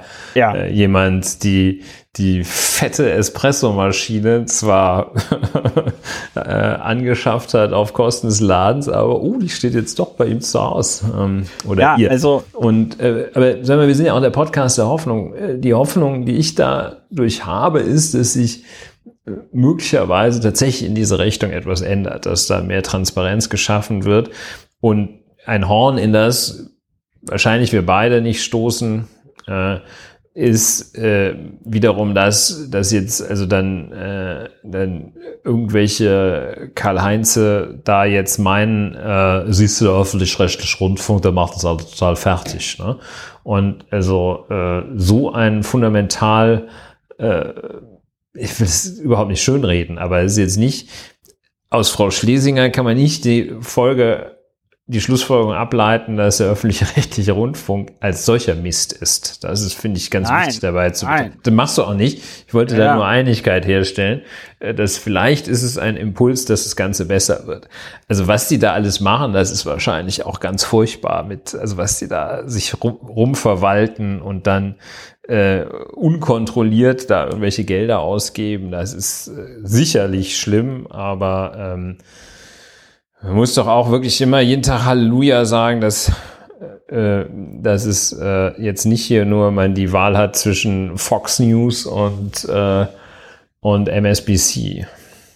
Ja, also äh, da, wie gesagt, da herrscht bei uns auch Einigkeit und ähm, Leute, die äh, also jetzt die Frau Schlesinger irgendwie als ähm, Alibi benutzen, um dann da nochmal ihre äh, ihre, ihre Schallplatte von der Abschaffung ähm, des öffentlich-rechtlichen Rundfunks abzuspielen. Mit solchen Leuten möchten wir natürlich nicht äh, auch nur ansatzweise in einen Topf geworfen werden. Und ähm, mir ist auch klar, dass das, was wir gesagt haben, gar nicht dazu führt, dass man auf die Idee kommt, dass wir mit diesen Leuten äh, was zu tun hätten. Ja, und, und deswegen sage ich und deswegen sage ich Bärendienst, ja. ja weil äh, man jetzt leider, also man muss wirklich sehr ausholen, um gegen diese populistische Forderung, man möge doch bitte jetzt sofort den öffentlich-rechtlichen Rundfunk äh, äh, dicht machen, um dagegen halt irgendwie anzukommen. Ne? Also, und da muss man auch sagen, hat die irgendwie diese, die Frau Schlesinger war sich ja leider keiner Schuld bewusst. Ne? Also, die hat ja, also das, was sie dann da geschrieben hat bei ihrer Kündigung, die hat ja erst selber gekündigt und dann hat der Rundfunkrat sie fristlos entlassen. Ähm, also das war ja ein Schreiben, äh, wo man sich echt gefragt, also wo man sich dann nochmal wirklich sehr gut vorstellen konnte, wie die da sitzt und sich das Parkett für 16.000 Euro bestellt. Ne? Also wo sie, wo sie irgendwie gesagt hat, ja, also äh, sie würde jetzt irgendwie äh, ihren Dienstvertrag beenden, aber äh, und da hätte, hätte ja irgendwie der RBB schon mit ihrem Anwalt gesprochen, aber nur, wenn sich jetzt alle Parteien einig seien, dass das eine, äh, weiß ich nicht, Kündigung nach Paragraph so und so ihres Dienstvertrages äh, wäre, wurde irgendwie, ohne in diesen Vertrag reingeguckt zu haben, äh, schon weiß, okay, da geht es wahrscheinlich noch mal darum, wie viel Geld die äh, bekommt, nachdem sie da irgendwie gearbeitet hat.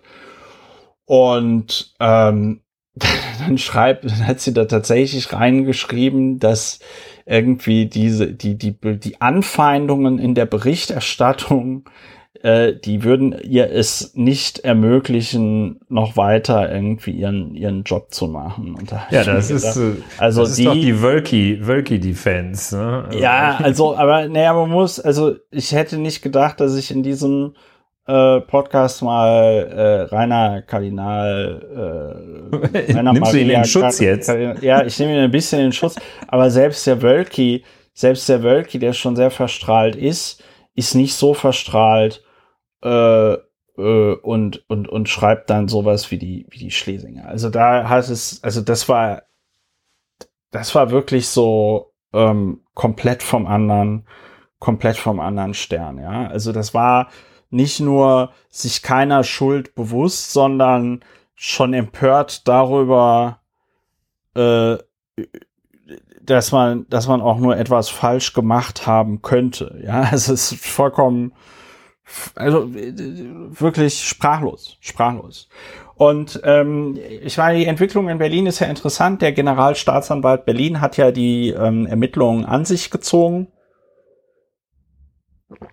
Kann er machen äh, bei also Fällen, wo er also der Meinung sind, dass die aufgrund ihrer Bedeutung und so einer besonderen Bearbeitung bedürfen.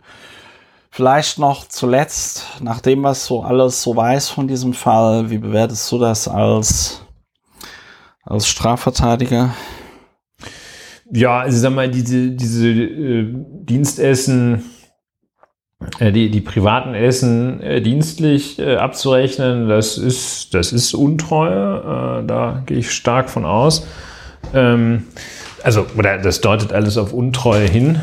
Äh, und ähm, ja, äh, also der Schwerpunkt wird wohl nicht im Strafrecht liegen. Ähm, das sondern im Zivilrecht oder was? Im Anstand sozusagen, im so, außerrechtlichen ja. Bereich. Ne? Also das, ja. äh, ähm, das ist alles, äh, ja, ist eher asozial als strafbar, sagen wir mal so. äh, und äh, ich meine, Sippenhaft ist ja jetzt auch so ein bisschen sind wir eigentlich dagegen? Das ja, schon, das sind, sind auch schon, eigentlich ist auch schon dagegen. eine geile, ist auch schon eine geile, ist auch schon eine geile Einführung, aber interessantes Detail, äh, dass Frau Schlesinger jetzt wohl den äh, Ralf Höcker aus Köln mandatiert hat. Äh, Finde ich ganz interessant für jemanden, der vorher halt ein, ein, ein, den, äh, eine Anstalt, eine öffentlich-rechtliche Rundfunkanstalt geleitet hat, äh, dann Ralf Höcker zu mandatieren, der ja äh, auch nicht, äh, wie sagt man, der ist ja auch nicht gerade zimperlich, auch wenn es äh, ja. um Journalisten äh, geht, ja und sich dann den zu nehmen als Anwalt, wobei ich gar nicht weiß, ob die den sich jetzt nur für die ähm, äußerungsrechtlichen Geschichten genommen hat, um da ein bisschen Damage Control zu machen, oder ob die den auch tatsächlich als Strafverteidiger genommen hat, weil ich glaube, ein Strafverteidiger ist. Nö, das glaube ich eher nicht. Aber also ne? die strafrechtliche Seite, da die ist wahrscheinlich, also naja, äh, das nach dem, was bisher zu sehen ist, dürfte es beherrschbar sein. Ja, die äh, kommt dafür nicht in den Knast, oder? nein, doch, du, nein, sagst immer, du sagst immer, äh, soweit wird dann vorher wegverhandelt. Die bezahlt da irgendwie, weiß ich, äh, 100.000 Euro Strafe oder weniger und dann wird das Verfahren eingestellt. Oder wie siehst du das? Jedenfalls, also Knast sowieso nicht. Und äh, ja, wie schon gesagt, der Schwerpunkt äh, wird hier nicht im strafrechtlichen Bereich liegen, nach allem, was man bislang weiß. Ne? Und wenn ihr da die Chefetage saniert, schon mal gar nicht.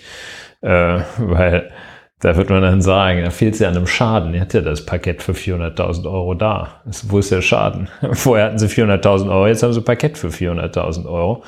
Ähm, ja, ja, äh, Ralf Höcker ist natürlich äh, eine äh, nicht nur äh, eher aggressive Wahl, sondern äh, aufgrund seiner äh, AfD-Nähe ja auch äh, ein politisches Statement irgendwie ne? tendenziell dem öffentlich-rechtlichen Rundfunk abgeneigte Person äh, oder jedenfalls mit einer Tendenz gegen den öffentlich-rechtlichen Rundfunk. Ja, das ist natürlich schon ein Statement. Ne? Also die gräbt, sie, also es spricht so ein bisschen, äh, deutet alles darauf hin, dass sich da Frau Schlesinger so richtig äh, eingräbt und so richtig volle Kanne die Schuld im System sieht und nicht bei sich selber. Ja, möge sie es tun. Ähm, ja. Ja. Verrückt. Let's move on. Let's move on. Äh, ich möchte 300 Euro. Ja, oder Gasumlage. Nein, nein. Gasumlage die, oder 300 Euro? Nein, aus, aus aktuellem Anlass äh, kommt Aus aktueller Veranlassung. Die ähm, sogenannte, im Volksmund als Energiepauschale, äh, Fachbegriff Energiepreispauschale oder abgekürzt, auch Fachabkürzung von, vom äh, Bundesministerium der Finanzen, EPP. Die EPP, äh, ab 1. September wird alles gut. Alle, praktisch alle, fast alle kriegen 300 Euro. Äh, und äh, als Energiepreispauschale. Äh, die sehr sehenswert, lesenswert, die äh, Frequently Asked Question, Questions and Answers äh, des Bundesministeriums der Finanzen. Ähm, das fängt schon damit an, dass äh, in der Rubrik Allgemeines wird also gesagt, die Energiepreispauschale soll diejenigen Bevölkerungsgruppen entlasten, denen typischerweise Fahrtkosten im Zusammenhang mit ihrer Einkünfteerzielung entstehen. und äh, die also aufgrund der aktuellen Energiepreisentwicklung stark belastet sind. So, ähm, okay, denkt man, und dann werden die so ein bisschen näher aufge, wird erklärt, welche Bevölkerungsgruppen das denn sind. Und da stellt man fest, es sind eigentlich alle. Es sind Arbeiter, Angestellte, Selbstständige, Auszubildende, Beamte, Richter, Soldaten. Äh, und äh, die Menschen, die äh, Einkommen allein aus ihren land- und forstwirtschaftlichen Tätigkeiten und Betrieben beziehen. Also letztlich alle. Die einzigen, die dann doch ausgespart worden sind, sind diejenigen, die reine Kapitalerträge erzielen, wo man sagt, okay, die sind ähm, ausgenommen. Susanne Klatten kriegt keine 300 Euro. Die wird irgendwo wird die angestellt sein, äh, auch noch gleichzeitig allein schon, damit sie ihre äh, Kranken- und Rentenversicherung zur Hälfte äh, zumindest übernommen bekommt von einem Arbeitgeber. Ich bin ziemlich ja. sicher, dass ähm, so, ja, also das ist alles, wenn man sich das anschaut, auch wie komplex, es ist nicht super komplex, dieses Steueränderungsgesetz, äh, zehn Paragraphen, aber immerhin widmen sich der EPP, der Energiepreispauschale. Und ähm, also auch solchen Fragen, was passiert denn, wenn jetzt einer äh, zwischen August und September den Arbeitgeber wechselt und wie wird sie denn dann äh, ausge wer, wer muss sie denn dann zahlen und was passiert denn, wenn der Arbeitgeber die nicht bezahlt? Äh, und was, wie machen das denn Selbstständige, äh, die ja jetzt irgendwie kein Gehalt bekommen, wo man 300 Euro drauf draufschlagen äh, könnte und ähm, bis hin zu der Frage, das war eigentlich mein auch ja, auch äh, einer meiner, vielleicht der heimliche Sieger hier. Was ist denn mit den Leuten, die ein Sabbatical gerade machen? Und äh, ja, da sorgt man auch dafür, dass sie auch die Energiepreispauschale bekommen, ähm, wenn sie weiterhin einen Hauptarbeitgeber haben, äh, auch wenn sie keine Knete bekommen und gerade irgendwie sich, keine Ahnung, Pyramiden oder Great Barrier Reef oder whatever anschauen, dann kriegen sie auch die Energiepreispauschale, also praktisch jeder. Und ähm, darauf gekommen, die überhaupt jetzt so ein bisschen mehr in den, in den Blick zu nehmen, bin ich, weil äh, ein, ähm, ein Arbeitgeber in einem äh, ein, ein Medienhaus äh, äh, intern jetzt verkündete, dass sie jetzt auch äh, die äh, diese EPP, die Energiepreispauschale an ihre Mitarbeiter zahlen würden. Und da haben sich Einzelne auch völlig zu Recht wie ich finde, total aufgeregt und gesagt, was soll denn der Scheiße? Ich krieg so viel Geld hier und jetzt krieg ich noch 300 Euro. Ähm, das Einzige, was einigermaßen sozial gerecht daran ist, äh, ist, dass die ja zu versteuern ist. Äh, und das führt halt dazu, dass derjenige, der äh, nur sehr, sehr, einen sehr, sehr geringen Steuersatz hat, dem verbleiben von den 300 Euro mehr Euro netto als demjenigen, der da irgendwo in den hohen oder gar Spitzensteuerregionen äh, rumläuft, äh, der, der kriegt nur 150 Euro. Aber ich muss wirklich sagen, es sind für viele, viele, viele Menschen sind es einfach auch äh, 150 netto, 300 brutto zu viel. Ja? Also für sehr, für viele Menschen. Ja? Also äh, und wie meinst du das jetzt? Das verstehe ich nicht. Ja, viele Leute brauchen das nicht. Das ist die klassische Gießkanne. Was soll der Mist? Ach so, ja, ja, klar. Ja, was, was, was soll der Mist äh, jetzt? Äh, soll ich denn jetzt einmal voll tanken gehen von oder was? Und äh, das äh, ja, auf das, das also wirklich, Euro reichen. Und dass man nicht wenigstens, also irgendwie, ja, genau, in meinen äh, in mein SUV, da passt äh, 150 in den linken Tank, in den rechten nochmal 150. Das Great Barrier Reef, ja. Und ähm, also ich finde das, ich finde das ausgesprochen ärgerlich. Ich äh, ja, du sagtest, dass man da noch nicht mal hingegangen ist. Was wolltest du da sagen? Ja, nicht mal hingegangen. Also wenn man wenigstens irgendwo so gesagt hätte, ähm, um diese Knete zu kriegen, müsste er irgendwo klicken. Oder äh, um diese Knete nicht zu kriegen, äh, könnte er einfach hier klicken. Dann geht das an äh, ja. ein Tierschutzbund oder sowas. Ja, ähm, oder äh, One Euro Ticket. So Oh, ja, oder in, äh, also klicken Sie hier. Meine 300 Euro soll äh, erhalten der ÖPNV äh, meine 300 Euro soll erhalten das Tierheim äh, Langwitz und, und so weiter. Und ähm, das finde ich einfach. Äh, und dann labert einer davon, dass es eine Gratis-Mentalität gäbe, weil die Leute 9-Euro-Tickets kaufen. Nee, nee. ähm, also, ähm, wenn man sich das anguckt, auch diesen ganzen Aufwand und wie das dann geltend gemacht wird und wie das dann ähm, von das den, du jetzt auch als Arbeitgeber. Das sage ich halt auch. Ne? Das, das, das macht dann dieses ähm, macht also die Lohnbuchhaltung macht das dann schon irgendwie. Aber die arbeiten das da auch ein und ich kriege das ja irgendwie, ich glaube, meine Steuervorauszahlung wird um 300 Euro reduziert und am Ende des Jahres äh, wird das von meiner Steuerlast, glaube ich, äh, abgezogen, dieser Betrag, wiederum ja. abzüglich ähm, meiner Steuer, der Steuern, die ich darauf zu entrichten habe. Und ähm, also ich finde, ich finde, das ist, also es kommt mir auch so vor wie so ein, ähm, also kriegt jeder so ein Bonbon. Und äh, ja. die, die wirklich sehr, sehr hungrig sind, freuen sich darüber, dass sie noch zwei, drei Kalorien draufkriegen. Und die anderen, die zerbeißen das sofort und sagen, jo, jetzt kauf ich mir was Anständiges zu essen.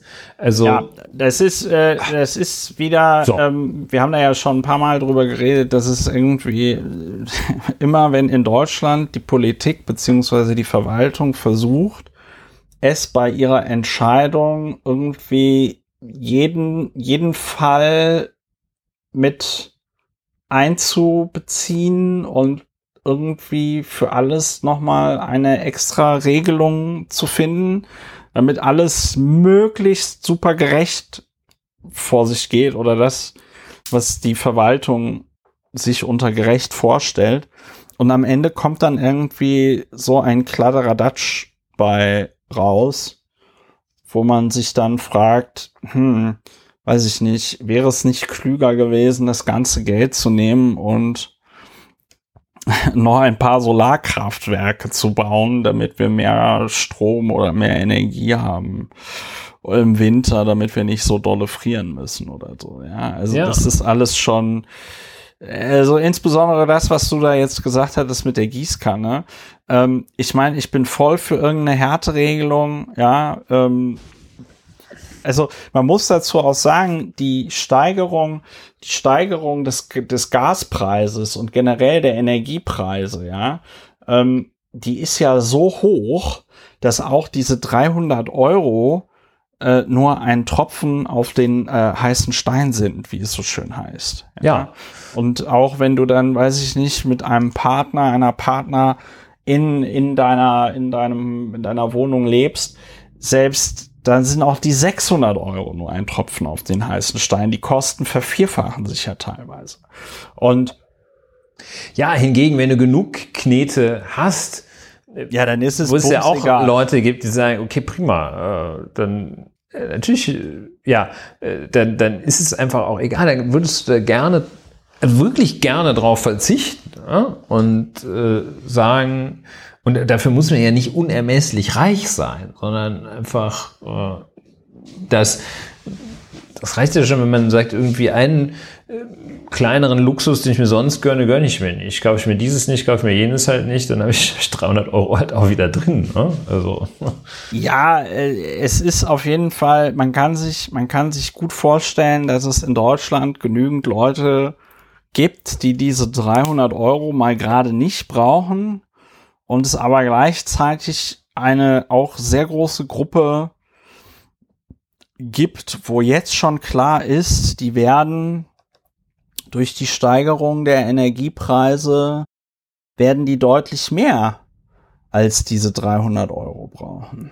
Ja. So. So ist das. Also das finde ich ist irgendwie ein ziemlich ärgerliches Phänomen, zumal auch nicht äh, ersichtlich also diese ganzen frequently asked questions, äh, answers, ähm, da, also weit und breit keinerlei äh, irgendwie Versuch, äh, Evidenzen aufzuzeigen, äh, dass das, das und wem das denn jetzt nun wirklich etwas bringt. Also ähm, klar, das ist natürlich kann ich mir auch ungefähr vorstellen, in, in welchen Einkommensdimensionen und bei welchem verfügbaren Nettoeinkommen das was bringt. Klar, das kann ich mir vorstellen, brauche ich auch, brauche ich auch keine Evidenzbeschreibung äh, des Bundesministeriums, aber ähm, dass man sagt, also wir, wir, wir leisten das an 45 Millionen Menschen oder wie viel auch immer, ähm, dass man dann wenigstens sagt, und wir gehen davon aus, dass sie das alle brauchen, das, das würde ich mir wünschen, aber das geht natürlich nicht. Ja, also die, die Gießkanne wird rausgeholt und so, so geht das immer. Nee, nee, immer, das war jetzt ein bisschen blöd gesagt, aber. Äh, also die Politiker. die, die Politiker, Politiker, da oben. Oh. No. Alles, was die anfassen, geht immer schief. Nee, aber, aber es ist so geht das nicht. Es ist auf jeden Fall ähm, klar und insbesondere, wenn man sich das mit der sogenannten Gratis-Mentalität nochmal vor Augen führt, ist es tatsächlich irgendwie sehr sehr befremdlich, was da diese 300 Euro äh, sollen. So, und dann hattest du, und das ist ein artverwandtes Thema, äh, haben wir im Vorgespräch geklärt, dass du dich ein bisschen aufgeregt hast. Ja, ich, ja, ich reg mich ganz schön auf. Ich, ich krieg ganz schön Plack. Und zwar über die Berichterstattung zur Gasumlage. Ja, das genau. finde ich natürlich umso interessanter, weil ich die Berichterstattung für die Gasumlage überhaupt gar nicht verfolgt habe, weil ähm, also ich, ich kann das, ich beschreibe das nur kurz, aber ich habe mich einfach irgendwie damit abgefunden. Okay, alles wird teurer und äh, dann werde ich schon sehen, was das alles kostet und ich bin einfach froh, dass ich ohnehin schon vorher irgendwie ziemlich sparsam war, was Energie angeht. Aber äh, ja, irgendwas an der Berichterstattung für die Energie, das wollte ich gerade sagen, Energiesparlampen. Irgendwas an der äh, Berichterstattung über die Gas ja, ich versuche hat dich ganz furchtbar aufgeregt. Ja, ganz furchtbar äh, ist äh, ausreichend dramatisch beschrieben. Ähm, mich hat äh, dabei aufgeregt, die Gasumlage ist äh, schon in vieler, wenn nicht gar in aller Munde. Und ähm, dann begegnete sie mir auch häufiger und ich stellte fest, die, äh, die Aussagen dazu äh, oder das, was dazu den Mainstream Media zu entnehmen war, die waren überall gleich und überall gleich unbefriedigend. Zunächst äh, in einer Nussschale, wie wir Angelsachsen ja sagen. Die Gasumlage ist ein Instrument, ähm, das Gasimporteuren äh, ermöglichen soll, weiterhin am Markt zu bleiben und nicht pleite zu gehen, weil diese Gasimporteure, äh, die dann wiederum Anbieter auf dem deutschen Markt sind, äh, die haben jetzt längerfristige Verträge geschlossen ähm, die können die eigentlich nicht halten, ohne pleite zu gehen, weil auch das Gas im Einkauf so teuer ist. Und wenn man Längerfristige Verträge mit den Verbrauchern. Mit den Verbrauchern, genau. Und wenn die jetzt irgendwie gesagt haben, hier, du kriegst dein Gas für ein Jahr zum Preis X äh, und die das jetzt aber auch selber nur für einen vierfachen Preis einkaufen können, würden die möglicherweise äh, das nicht überstehen. Und deshalb sagt der Staat, jetzt gibt's 2,4 Cent Gasumlage äh, je Kilowattstunde. So, dann, also das heißt jetzt, also da, da wird noch, wird noch ein Preis aufgeschlagen, der kommt in einen großen Topf und davon wird dann Juniper zum Beispiel, das ist so einer der bekanntesten, gestützt. So. Da kann man jetzt davon halten, was man will. Ähm, es deutet einiges darauf hin, dass das schon sinnvoll oder jedenfalls, dass das, das, das äh, Hand und Fuß hat oder, oder zumindest irgendwie äh, durchdacht ist. Äh, darauf will ich auch gar nicht hinaus, ob auf die Frage, die ich ausnahmsweise auch nicht selber erklären kann, ob diese Gasumlage wirklich nötig, sinnvoll oder sonst was ist.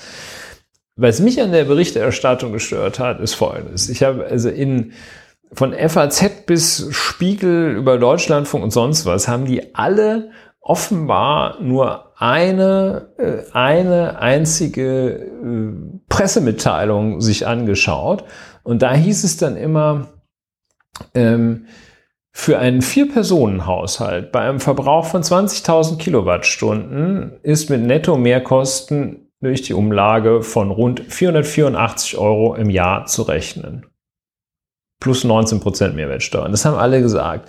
Und das fand ich jetzt ungefähr so, als äh, würde man sagen, ja, und äh, die Mehreinnahmen entsprechen drei Saarländern oder sowas. Und haben die Sprengkraft von einer Hiroshima-Bombe. Ja, oder du kannst 70 Kilometer Autobahn damit tapezieren. Also, und äh, das, das war erstaunlicherweise, äh, äh, fand ich das also nahezu identisch, etwa in der, in der FAZ und im Spiegel, die jeweils sagten, bei einem Haushalt mit äh, einem Einfamilienhaus und einem Jahresverbrauch von 20.000 Kilowattstunden bezahlen die Mehrkosten durch die Gasumlage rund 484 Euro im Jahr. So.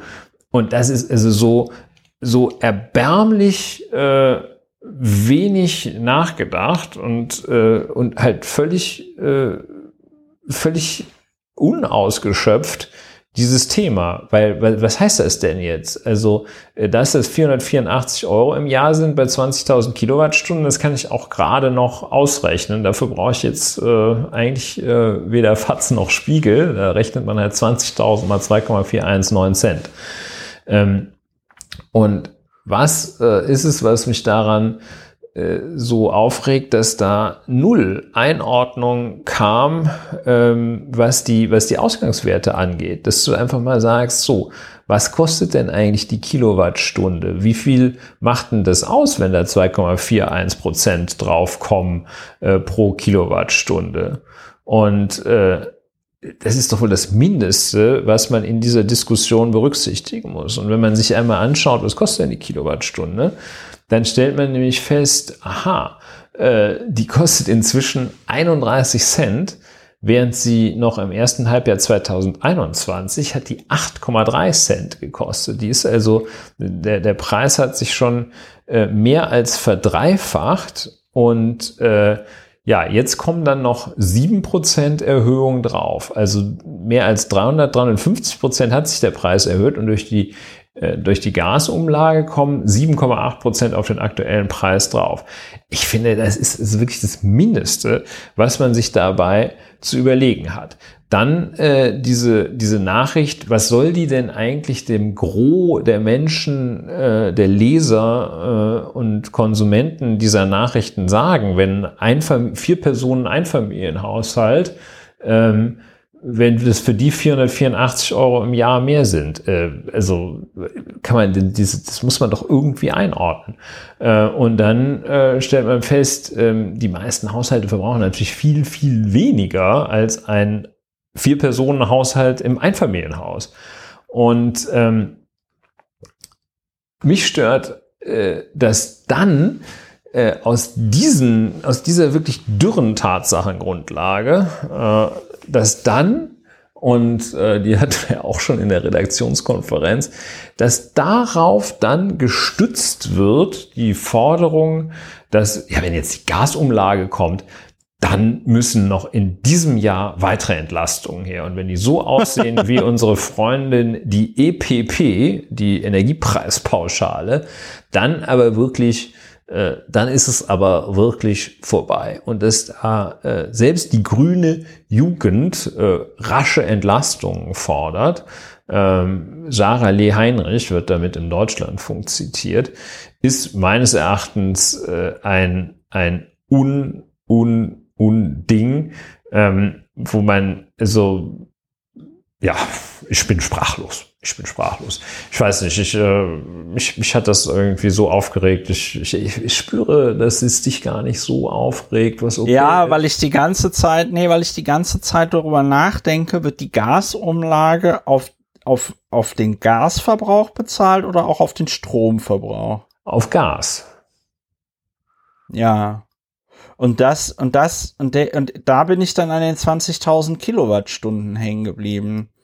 Weil, äh, also verbraucht, verbraucht eine vierköpfige Familie Kilowattstunden für 20.000 Kilowattstunden Gas. Also ich verstehe nicht, was das für eine Kilowattstundenangabe ist. Ja, da kann ich auch nicht äh, wirklich weiter äh, helfen. Das ist das, was äh, was man so an äh, Gasverbrauch äh, offenbar rechnet. Ich habe noch eine, eine, ähm, eine Gasverbrauchsangabe äh, äh, von Bosch gefunden äh, und die sagen, äh, dass also ein, ein normaler Zwei-Personen-Haushalt 8000 äh, bis 12.000 Kilowattstunden verbrauche. Es gibt da auch noch Angaben, äh, glaube ich, irgendwie in Joule oder sowas, aber da, da komme ich nicht ja. mit. Ne? Ja. Und ähm, aber das sind halt, halt für einen Zwei-Personen-Haushalt, äh, wenn das zwischen 8000 und 12.000 Kilowattstunden im Jahr sind, also nehmen wir mal der Einfachheit halber 10.000, dann sind es 242 Euro mehr, ähm, die Gasumlage. Ähm, das ist also das ist so anderthalb Mal äh, ja, oder gut, gut zweimal Volltanken im Jahr oder so. Ne? Da ja. kannst, du, äh, kannst du dir Kraftstoff für oder im, Monat 20 Euro. Ja? Ähm, das, da gibt es Leute, für die ist es viel. Es gibt aber auch Leute, für die ist es für die ist es wenig. Und ja, also bei uns im Haus, bei uns im Haus äh, haben wir ja Gas. Ich äh, müsste mal, ich müsste mal äh, rausgucken, was wir da bei der letzten Abrechnung für einen Verbrauch hatten. Und äh, dann äh, checke ich mal aus. Dann checke ich mal aus, was da auf äh, unseren Haushalt ja, check das mal aus. An, an Gasumlage. Ähm, ich gebe dir aber vollkommen recht, dass diese Aufarbeitung, man muss jetzt fairerweise sagen, der RBB hat's, finde ich, ein bisschen äh, gescheiter gemacht. Die haben hier so eine, die haben hier so eine Tabelle ja, mit, äh, mit Angaben der, der GASAG, wobei da dann auch wieder steht, in Klammern Verbrauchsangaben ohne Mehrwertsteuer, Quelle GASAG, so. Und da haben sie das dann aufgedröselt für zum Beispiel eine 40 Quadratmeter Wohnung mit einem Verbrauch von 5600 Kilowattstunden Gas im Jahr. Ähm, und äh, das sind dann Mehrkosten von 135 Euro. Ja, so macht man das. Äh, äh, oder halt 11,29 Euro im Monat. Das ist halt, ähm, das klingt jetzt ein bisschen blöd, aber äh, das ist halt, wenn man einen hohen Gasverbrauch hat, ist das halt happig. Ne? Dann äh, kommt da, dann kommt da halt einiges äh, zusammen. Allerdings muss man auch sagen, jetzt hier an den Beispielen, ähm, ich glaube, dass eine Familie oder ein, ein Haushalt, der eine 120 Quadratmeter Wohnung bewohnt, und äh, 16.800 Kilowattstunden Gas im Jahr verbraucht, dass der dann auch in der Lage ist, die Mehrkosten von 33 Euro ähm, äh, 87 ähm, äh, pro Monat zu stemmen. Genau. Und ja. das ist ja ein weiterer Punkt, warum diese Berichterstattung äh, in, im, im Kern, äh, also wirklich in den zentralen Medien, dass sie immer mit ihrem, ihrem Vier-Personen-Haushalt im Einfamilienhaus um die Ecke gebogen sind, äh, schon äh, unglaublich ist. Und eben, äh, dass, dass die Forderung daraus äh, abgeleitet wird, es müsste jetzt dringend eine Entlastung her. Das spricht dafür, dass auch Sarah Lee einfach nicht mal diesen Dreisatz gebildet hat, den der äh, RBB in seiner Tabelle da dankenswerterweise gebildet hat, dass man sagt, okay, multiplizieren wir doch mal die Verbraucher in Kilowattstunden mit 2,419 Cent. Und ja, äh, ja dann sehen Bin wir. Ich auch ne? auf dieser Bosch Thermotechnologie Webseite ja. äh, und die ähm, ich sag mal, die, die, die, die Bandbreite ist ja schon sehr erheblich. Ne? Also, wenn hier steht, ein, ein Personenhaushalte verbrauchen zwischen 4000 und 8000 Kilowattstunden pro Jahr. Ja. Das ist so ein bisschen wie, äh, es kann so sein. Heute ist es, es 10 kann, bis 30 Grad warm. genau, es kann so sein. Es kann, aber auch, es kann aber auch so sein. Ne? Also, äh, das ist so ein bisschen, ähm, ja, dann steht hier ein Einfamilienhaus, liegt der jährliche Gasverbrauch zwischen 20.000 und 40.000 Kilowattstunden. Ich glaube, was deutlich äh, klüger gewesen wäre, jetzt steht der Ordner Jetzt steht der Ordner bei mir, wo das drin steht, leider hier so ein bisschen versteckt. Äh, ich müsste mal gucken, ob ich den hier irgendwo finde, weil irgendwie interessiert mich das ähm, doch. Äh, man hätte sinnvollerweise den Leuten einfach erklärt, wie sie das selber ausrechnen, wie sie in ihrer Gasrechnung ähm, äh, finden, wie viele Kilowattstunden sie verbrauchen im Jahr, beziehungsweise wie viele Ki Kubikmeter das sind. Ja, und, ähm, äh, äh, und dass man dann sagt, so, und jetzt rechnen Sie das aus. Und ah, okay, das ist auch interessant. Ähm, ein Kubikmeter Gas sind 10 Kilowattstunden. Ja, das heißt, man hätte auch die Möglichkeit nutzen können, das ähm, in Kubikmetern anzugeben. Dann klingt das alles weniger dramatisch. Ja, also dass äh, ein, ein Ein-Personen-Haushalt verbraucht zwischen 400 und 800 Kubikmetern Gas pro Jahr. Man, man müsste doch auch dann einfach ähm und das, das kann man, äh, das, das, das kann man sogar als Jurist rechnen. Ähm, dass du siehst, nach dem aktuellen Gaspreis bei 31 Cent pro Kilowattstunde ja. sind diese äh, 2,419 Cent Gasumlage, das sind sieben Prozent. Das, äh, das, ja. äh, das lässt sich ausrechnen. Ne? Und äh, ja. ähm, da kann man doch wegen der Gasumlage kann man doch nicht allein zum Ergebnis kommen, dass dass ein Ausgleich vom Staat geschaffen werden muss, weil sieben Prozent, das würde ich doch, soll doch wirklich in vielen Haushalten möglich sein, sieben Prozent Energie einzusparen. Ja, und ich, ja, ich will doch also da, ich will doch hier wissen, wo, ja, ich will auch nicht wissen, dass es für das Einfamilienhaus äh, von 250 Quadratmetern 400 Euro mehr sind. Das will ich doch nicht wissen. Das interessiert doch keinen. Ja, also sagen wir mal so, wir sind uns, glaube ich, einig, dass diese pauschalen Angaben mit äh, äh für die Bewohner des Saarlandes bedeutet das, äh, also nicht 20, 20 Mark mehr pro Meter, ähm, dass das ähm, irgendwie Drei Fußballplätze. Dass das irgendwie Quatsch ist. Ja, also was will ich damit äh, eigentlich noch äh, darüber hinausgehend sagen? Ähm, das wird, wenn man gleich ruft, oh, da müssen wir sofort ausgleichen, wird es auch bei der Gasumlage wieder völlig unterkomplex und äh, wenn selbst die seitens einzelner grüner PolitikerInnen äh, nicht vielleicht auch nochmal das Thema, ob man Energie nicht vielleicht einsparen oder ersetzen könnte äh, durch andere Energieformen. Äh, wenn das gar nicht aufs, äh, aufs Programm kommt, äh, dann, dann ist da irgendwas falsch. Da muss man doch wirklich etwas grundlegender denken, äh, als, als es bisher der Fall ist. Das war mir wichtig zu sagen. Stop oh Mann, acting like adults. Ja, warte, ich muss jetzt wirklich, weil mich das so interessiert, wir machen kurz, ich habe dich doch kurz gepackt. eine kleine, pa ja, nee, weil mich das einfach mal interessiert. Letztes, letztes Jahr wurde der Gasverbrauch bei mir, glaube ich, äh, nur geschätzt, weil, weil aus irgendeinem Grund, ach so, ja, wir, bei der, der Anbieter bei uns im Haus hat irgendwie gewechselt, ja, also die, die ähm, Hausverwaltung hat da jetzt irgendwie, früher hatten wir Techem. Ja. Und jetzt haben wir einen anderen Anbieter. Und, ah, und das ist, jetzt kommen hier so, so Störgeräusche. Ulrich, bist du noch da? Ich bin noch da, ja. Ich frage mich aber, wo diese Störgeräusche herkommen. Und jetzt habe ich hier, genau, jetzt habe ich hier die Energie- und Betriebskosten was hatte ich denn fürs letzte Jahr? Das waren ihre Gesamtkosten 1433 Euro. Ja. Und jetzt steht hier Einheiten in Kubikmeter. Ach so, das ist jetzt so Wasser. Schwierig, ja. Was?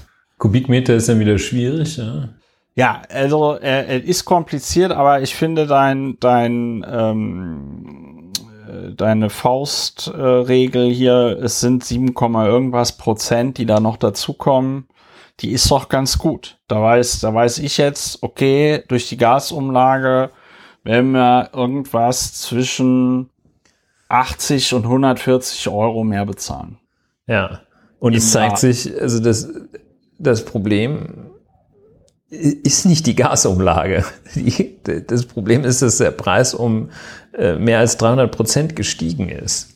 Ja, das ist ja. nicht die jetzt kommende Gasumlage von 7 Prozent, die auf den natürlich äh, vorherigen Preis gesehen äh, prozentual mehr wäre, aber das ist nicht, äh, das ist nicht das Problem. Ja. Äh, ja, insofern war auch Christian Lindners Stand, dass er die EU-Kommission anschreibt, ähm, um äh, die Mehrwertsteuer äh, auf die Gasumlage einsparen zu dürfen, was also äh, im EU-Umsatzsteuerrecht ein, äh, ein heißes Eisen ist, da irgendwelche äh, Befreiung von der Umsatzsteuer. Ähm, das war natürlich auch irgendwie nur ein, nur ein Stunt, ne? dass er so tut, als würde er sich für, für sein Volk einsetzen, indem er auf ja, diese 2,419 äh, Prozent, dass auf die 2,419 Prozent nicht 19 Prozent Mehrwertsteuer draufkommen. Da hat er sich noch, äh, wollte sich für feiern lassen. Ich habe an die Europäische Kommission geschrieben. Ich hoffe auf eine positive Antwort. Nee, nee. Äh, Ulrich, das, this is not dir, where the problem is, Mr. Ich stimme, dir, ich stimme dir voll und ganz zu, wenn wir, wenn wir diesen Satz äh, dass er so tut, als würde er sich für sein Volk einsetzen. wenn wir den, wenn wir den irgendwie abändern durch etwas, was nicht so klingt, als wären wir Deutschlands bester Nazi-Podcast. Ja. Aber ansonsten gebe ich dir vollkommen recht. Das schien mir auch ein ziemlicher Marketing. Also ich meine, die müssen doch, also das Finanzministerium ist ja voll mit so Eierköppen, die dann alle möglichen Regeln kennen, ja, und die das auch, für die das auch so eine das, das Arbeiten im Finanzministerium ist für die auch kein, das ist nicht nur ein Beruf, sondern auch eine Berufung und eine aktive Lebensentscheidung. Die wollen das, ja. Und da muss es mindestens einen Herrn Lüdenscheid gegeben haben, der schon vorher gesagt hat, dass das nichts gibt. Also so, so dumm, so dumm können die nicht sein. Das war wirklich so ein bisschen, Politik nach dem Motto, Fragen kostet nichts. Ne? Ja. Fragen kann man ja mal. Ja. Aber ist natürlich, ist natürlich super unter Populismus-Aspekten kann man immer sagen, ich habe ja die EU-Kommission gefragt. Die wollten ja nicht. Die EU ist böse. Ja. Ja. ja. Hätten wir das schöne, auch schöne Nummer. EU hätten ist böse. Das, auch, das fehlt uns auch gerade noch. Ja, ja, das ist, ähm, das ist ja das Schöne am, das ist ja das Schöne am Brexit zum Beispiel, über den wir ja auch lange nicht mehr geredet haben. Aber es ist ja in Großbritannien nach wie vor so, dass, äh, dass immer alle anderen schuld sind nur nicht ja. Großbritannien. Also an dem, ich weiß gar nicht, ob wir im letzten Podcast hatten wir darüber geredet, also an den langen Schlangen zum Beispiel da an der, mit der Fähre in Dover und, und auch bei dem Eurotunnel und so, da, da ist nicht Großbritannien und der Brexit schuld, sondern Frankreich. Ja. Der Franzose. Ja. Ja. So, ähm, hätten wir das auch geklärt, sollen wir ganz kurz noch über, über Donald Trump und Mar-a-Lago sprechen? Ja, das ist eigentlich, das ist ein schöner Abschluss. Ich wollte ja noch äh, über ja. Gendern reden, aber dazu fehlt mir jetzt auch die wir Kraft. Sind, wir sind nicht mehr, wir sind nicht mehr, ähm, würde ich jetzt, ohne uns da zu nahe treten zu wollen, aber ich glaube, wir sind nicht mehr frisch genug, um unfallfrei ja, ja, das ein, ist, äh ein, ein Installment übers Gendern zu machen. Das machen wir zu einem Zeitpunkt, wo wir aufgrund unserer äh, äh, Wachheit noch vogue genug sind, um da in keine in kein Fettnäpfchen äh, zu treten. Äh, ja, es begab sich zu der Zeit, ich glaube, es war äh, dieser, dieser Montag war es, ne? Das äh, Federal Bureau of Investigation äh, durchsuchte dem, de, des, das Anwesen Donald Trumps äh, in, in Florida, dieser Club Mar-a-Lago. Ähm, und zwar aus dem Grund, dass man gesagt hat, also nicht Mann, sondern das hm. Department of Justice hat gesagt, äh, also wenn wir das jetzt hier richtig sehen, dann hat der Donald Trump noch Akten von uns, beziehungsweise vom amerikanischen Staat. Die sind da auch, was das Records Keeping angeht, sind die, wie ich finde, an einigen Stellen deutlich krasser als in Deutschland ähm, wo ja dann mal gerne irgendwie, weiß ich nicht, die SMSen von irgendeinem Minister oder so verloren gehen oder so. In den USA wird halt peinlich genau darauf geachtet, dass wirklich alles, was der Präsident gesagt und getan und geschrieben hat, in irgendeiner Form dokumentiert wird und dann im National Archive archiviert wird. Und, das wusste ich auch nicht, also jeder Präsident entsendet dann eine Person, ein Mitarbeiter für sich dann ins äh, National Archive, ja. Also das ist wirklich, und da kennen die keinen Spaß. Nun war es aber so, dass Donald Trump nicht nur irgendwie, ja, irgendwelche Briefe oder sonst was mitgenommen hat, die, ähm, wo man einfach gesagt hat, ja, das wäre jetzt schön, wenn das Nationalarchiv die hätte, sondern er hat also Unterlagen unter anderem zu Atomwaffen. Ich weiß, oder, ich weiß nicht, ob das schon wirklich gesicherte Erkenntnis ist. Doch, doch, er hat es ja zu, er hat's ja zugegeben. Okay. Er hat's auf, auf, er ist ja nicht mehr, er ist ja nicht mehr auf dem Kurznachrichtendienst Twitter, aber auf äh, seiner Plattform Truth die sogenannte, die sogenannte Truth Social Plattform, ähm, wo er dann also getwittert hat, ähm, dass Barack Obama ja auch äh, Unterlagen zu Atomwaffen mitgenommen hätte. so. Und das ähm, ist, ich weiß nicht, wie du das jetzt als, als Strafverteidiger siehst, aber wenn wenn man sagt, der XY hat das auch gemacht, dann ist es landläufig ein Eingeständnis dessen, was einem vorgeworfen wird. Nun ich ja. rate von dieser Strategie ab, in der Tat. Ja, du, du rätst ja eh, dass man, wenn man beschuldigt wird, dann hält man einfach die Klappe. So, und ähm, jedenfalls, äh, also Donald Trump hat da unter anderem anscheinend Unterlagen zu den ob das jetzt Atomwaffen sind oder generell die nuklearen Fähigkeiten der Vereinigten Staaten von Amerika, möglicherweise auch Waffensysteme, die wir gar nicht kennen. Er hat ja auch während seiner Amtszeit zum Beispiel geprahlt, dass die USA da Sachen hätten, die keine andere Nation hätte und wenn man die einsetzen würde, dann würden sich alle wundern und so. Also man weiß ja nicht, woran in den USA alles äh, gearbeitet worden ist in den letzten Jahrzehnten. Jedenfalls, äh, das ist äh, nochmal eine neue ähm, Qualität. Und die neue Qualität ist auch, dass ähm, die Republikanische Partei, die bei Hillary Clinton und ihren E-Mails ja noch gesagt hat, äh, lock her up, also äh, äh, äh, buchtet sie ein, äh, schließt sie weg, ja. Äh, und da ganz großer Fan des FBIs war es, als sie da wieder eine Untersuchung eingeleitet haben in dieses Verhalten Hillary Clintons. Ähm, die äh, Republikaner sind ja jetzt der Meinung, dass hier also ganz großes Unrecht passiert, dass das FBI politisiert wird und quasi politisch eingesetzt wird. Und äh, Mike Pence äh, zum Beispiel, der ehemalige Vizepräsident äh, in der Regierung Trump, hat jetzt zum Beispiel dazu aufgerufen, dass die Republikaner doch bitte aufhören sollen, die ähm, das FBI so anzugreifen.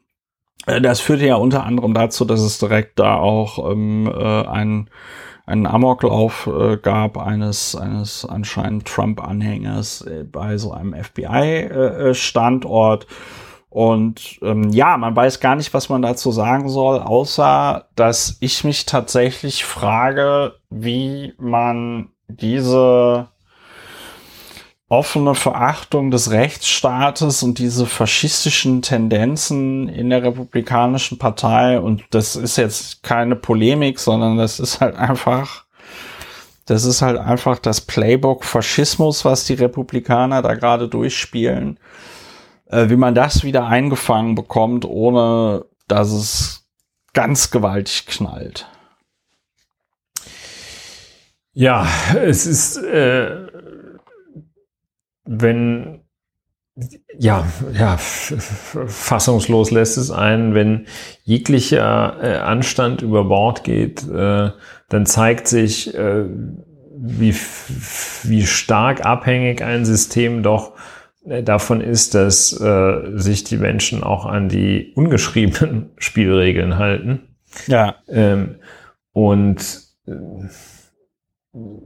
nicht äh, völlig gewissenlos und regellos handeln. Also es gibt kein Gesetz, das dagegen spricht, äh, Staatsorgane und staatstragende Organisationen zu beleidigen. Es gibt kein Gesetz, das dagegen spricht, dass der Bundeskanzler sich hinstellt und sagt, das Bundesverfassungsgericht sei wirklich der letzte Sauhaufen.